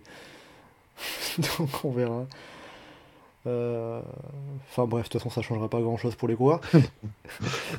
D'ailleurs, je me posais une question, tiens, par rapport à ce parcours de demain de Jési, pour le dire à la française, euh, ça me faisait penser, moi, quand je voyais le profil, à un peu l'étape qu'avait remporté euh, Sam Bennett euh, en 2019, un truc comme ça, qui arrivait à Imola avec euh, quelques côtes auparavant. Euh, on peut avoir un sprint ou euh, ça sera puncher baroudeur euh, demain Est-ce que des euh, Caleb Ewan, Mark Cavendish, Charles Demar peuvent tenir demain? Bah, ça dépend qui part devant. Combien ils partent devant, qui va gérer derrière. On a quand même 100 bornes complètement plates le long de la, mer Adriatique, où, à part qu'on va être dans le centre, dans certaines villes, si, si on croisait pas de rond-point, il n'y avait pas un virage pendant 100 bornes presque. Ah oui, bah c'est le Giro, hein, ça. Donc, euh, ça dépend qui part, qui contrôle derrière, quelles équipes. euh, si c'est le bordel pendant une heure, tu as des équipes de sprinters qui vont en avoir marre et qui vont mettre un ou deux coureurs devant pour dire euh, c'est bon, c'est plus à moi de rouler. Mais si elles font tout ça et que tu te retrouves à avoir 30 mecs devant, bah, là, ça va être compliqué pour les sprinters. Si tu as des mecs comme Mathieu Van qui décident de foutre le bordel juste parce qu'ils ont envie, bah, ça peut le faire. Si, si c'est une échappée de 4 mecs complètement random, bah, combien de temps ils auront euh, justement au milieu d'étape là, avant qu'on commence à rentrer dans les terres et à récupérer quelques petites côtes? Est-ce qu'ils ont euh, 8 minutes d'avance ou est-ce qu'ils en ont deux? Est-ce que euh, un Mathieu Van Der s'il veut foutre le bordel, il peut le faire au début, il peut le faire dans les côtes en milieu d'étape, il peut le faire sur la fin. Justement, c'est ça qui est intéressant dans l'étape de demain, c'est qu'il y a plein de choses qui sont possibles, un peu comme l'étape de Naples. Donc Et, euh, euh, une, une étape euh, ouverte à pas mal de scénarios possibles. Bah, c'est ça, et on, a, et on a la même chose vers Gênes et vers Cuneo, et c'est bien, quoi. On a des étapes euh, pas ultra, enfin, qui vont pas révolutionner le Giro, mais on n'est pas certain de ce qui va se passer. Donc sur le papier, on a quatre étapes qui peuvent se finir au sprint, mais euh, qui peuvent présenter toutes les quatre des physionomies différentes. Alors on, est, on peut mettre de côté l'étape de Reggio Emilia, il y a peu de chances que ça se finisse autrement qu'au sprint. Euh, mais euh, Cuneo et Gênes, euh, il y a moyen que ça bouge. Et que ça bouge de manière différente à chaque fois. C'est ça qui, qui se retrouve être intéressant. Eh bien, on suivra ça. Et euh, le, le week-end prochain, avec les étapes de Turin et de Gênes, euh, qu'est-ce que ça peut donner pour le classement général? Euh, Turin, ça peut être un beau bordel vu les routes qui sont prises. Et euh, Cogne, à part s'il y a des coureurs qui sont distancés avant, bah, ce sera pour les baroudeurs. Johannes, est-ce que tu es du même avis? Bah, c'est vraiment l'étape ratée, euh, ce étape de course. Enfin, il- je vois mal grand-chose se passer, sauf euh, truc très imprévu, euh, quoi que ce soit. S'il y a des possibilités pour les favoris, c'est plus Turin, où il y a moyen de faire péter, où euh, il y aura des petites routes, ce sera plus compliqué à gérer. Il y a plus de possibilités pour les gens qui attaquent de, de piéger un groupe. Il y a plus de choses à faire sur l'étape de Turin euh, que sur l'étape du lendemain. Donc, euh, alors, euh, je- ça dimanche, pourquoi ils n'arrivent pas à Saint-Pierre ou dans, dans le creux du Val d'Aoste euh, plutôt qu'à aller s'emmerder à aller prendre cette montée. euh. c'est vrai que c'est pas une montée qui donne envie. hein, c'est, euh, Bah, déjà, pour quand deux- on regarde le pour donner les chiffres, c'est euh, 22 km à 4,3% de moyenne, mais euh, les euh, 13 derniers kilomètres, ça dépasse pas le 4%. Bah, c'est ça, tu vois le profil, tu dis, ah tiens, ça, ça va décrescendo, donc c'est que ça monte un peu au début, et, et tu regardes le profil du Giro où il regroupe par euh, zone, et ah, la zone pentue au début, oh, il y a 5 bornes à 6,5%. Magnifique. Écoutez, euh, Oh. donc euh, j'étais remonté parce que dans le chat on avait eu une question au début, euh, pas de coup de folie à attendre sur l'étape de Cogne. Non, euh, Simon Yates qui est à Euh. attendre dans l'étape de Cogne. À limite, s'il y a un truc qui peut se passer, c'est que euh, on va peut-être avoir une dynamique sur ce Giro de d'outsiders qui remontent, un peu comme Guillaume Martin, c'est des mecs qui sont pris 3 minutes, qui ont pris chapitre, qui vont remonter au général, et puis avoir un cycle comme ça, de coureurs qui se replacent à chaque fois avec les échappés, donc peut-être que tu auras un peu ça sur cette étape-là. Un outsider plutôt, mais euh, j'ai du mal à voir les favoris vraiment faire grand-chose. Et on verra euh, combien on aura de drone dans, dans l'échappée également sur, euh, sur, sur cette étape et sur, euh, sur les précédentes. Euh, je vois dans le chat euh, Tonton euh, qui est euh, un petit peu pessimiste sur les étapes de plat euh, qui nous dit euh, au final on va avoir 4 étapes avec 2 drone hoppers et 3 minutes d'avance, un sprint massif à la fin. Bah, le, le contrepoint à ça, c'est qu'il y a Mathieu Van Der Poel, c'est qu'il y a William Guirmet, qui en face ont Arnaud Desmar, qui savent qu'au sprint il les fume a priori, et que du coup, faut le, à chaque fois, le, si tu faut le battre, faut le virer. Quoi. Donc, euh, t'as comme une dynamique, t'as comme une dynamique de d'affrontement sur euh, où faut durcir, où faut tenter la course, enfin, qui fait que ça, tu peux être un petit peu optimiste quand même sur euh, sur ça, sur d'autant plus que le fait qu'il y ait vraiment que Desmar en face, parce que Cavendish et Ewan ils vont péter à la moindre bosse. Euh, pour dire que justement il y a un côté euh, duel un peu qui peut pousser un petit peu à, à- à ce que ça bouge quoi. Et pour finir, euh, un petit pronostic, euh, qui sera maillot rose au terme de la deuxième semaine? euh, On regardera vos pronos euh, la semaine prochaine lors du prochain live, euh, lundi prochain. Euh, Geoffrey, euh, qu'est-ce que tu vois avec le maillot rose? Juan Pedro Lopez toujours euh, ou un nouveau maillot rose? Euh, un nouveau maillot rose, mais je j'hésite encore sur qui. Ah, c'est pas évident. Bah, c'est ça, parce que le. Je regardais s'il n'y avait pas justement un mec à 4 minutes qui pourrait revenir, mais comme tu disais tout à l'heure, la Trek ils vont se battre pour que Juan Pedro Lopez ne le perde pas dans les 4 premiers jours. L'étape de Turin, il peut se passer plein de trucs. L'étape de Cogne, il peut se passer pas beaucoup de trucs. Dans Mais le chat, si vous avez des idées aussi, vous pouvez y aller, hein, parce que il va falloir aider Johan et Geoffrey, je pense. hein. moi, je, moi je resterai sur Lopez, qui à mon avis peut le gagner. Sinon, euh, sinon c'est. Pour moi c'est toujours Almeida. hein. Bah, sinon, ouais, je pense Almeida parce que il y a une courte avance, ça peut s'en sortir. euh, ouais, Almeida. J'aimerais bien Bardet. J'aimerais bien qu'il fasse un gros truc dans l'étape de Turin. Mais euh, je sais pas. Compliqué. Mais euh, en un sens, c'est bien parce que on- c'est difficile de se faire une idée. Donc, euh, Limite, si tu veux, on peut faire ceux qui l'auront pas. hein. Alors, ce sera pas Martin, ce sera pas Landa. Ouais, alors ce sera pas Clément Davy non plus. Ça sera pas nous trois aussi non plus, Ce sera euh. pas Kesbol. Euh, ce sera pas Edward Tuns. Ce sera pas Oscar Risbeck. Il y en a beaucoup, ça ne sera pas. Je vois euh, Friton par exemple dans le chat qui est dans le chat qui nous dit euh, Bardet qui le prend à Turin. Ça peut, ça peut se produire Ah, petit c'est coup. possible, ouais. Ça peut. Un petit coup de folie. euh. Euh, en Il y a soi, même- t'as oui. besoin d'un coup de folie. Hein. Lo- Lopez qui saute, tu gagnes euh, le sprint devant les autres favoris, tu prends des bonifs et puis hop, tac. Euh, Bon, bah, ça, oui. Gros coup de folie, quoi. T'auras fait 200 mètres. Il n'y a, a même pas besoin de faire un gros coup de folie, oui. C'est une petite cassure. euh, Almeida qui est plus là, euh, des bonifs qui sont prises. Euh. Il, a que deux secondes, il, a, il a que deux secondes de retard sur Almeida, donc suffit de gagner l'étape devant Almeida et puis ça suffit, hein, et, que, et que Lopez est plus là. hein. Enfin, il suffit. Il suffit, oui, il faut, il faut beaucoup de conditions, mais, euh, Mais, deux secondes avec des euh, bonifications, c'est vite repris. Quoi. C'est, c'est ce Mais que- un, un Bardet en très grande forme, il- enfin, il se contente- on peut ne pas avoir à se contenter de ça. hein. C'est vraiment une grosse attaque euh, dans la partie raide du Collet de la Maddalena, faire une belle descente ensuite et bien résister sur ce qui suit. Bon, et du coup, on verra donc. euh, Mais donc je pense vous- de toute façon, par rapport au bonif, je pense qu'il y aura une échappée quand même qui sera devant. euh.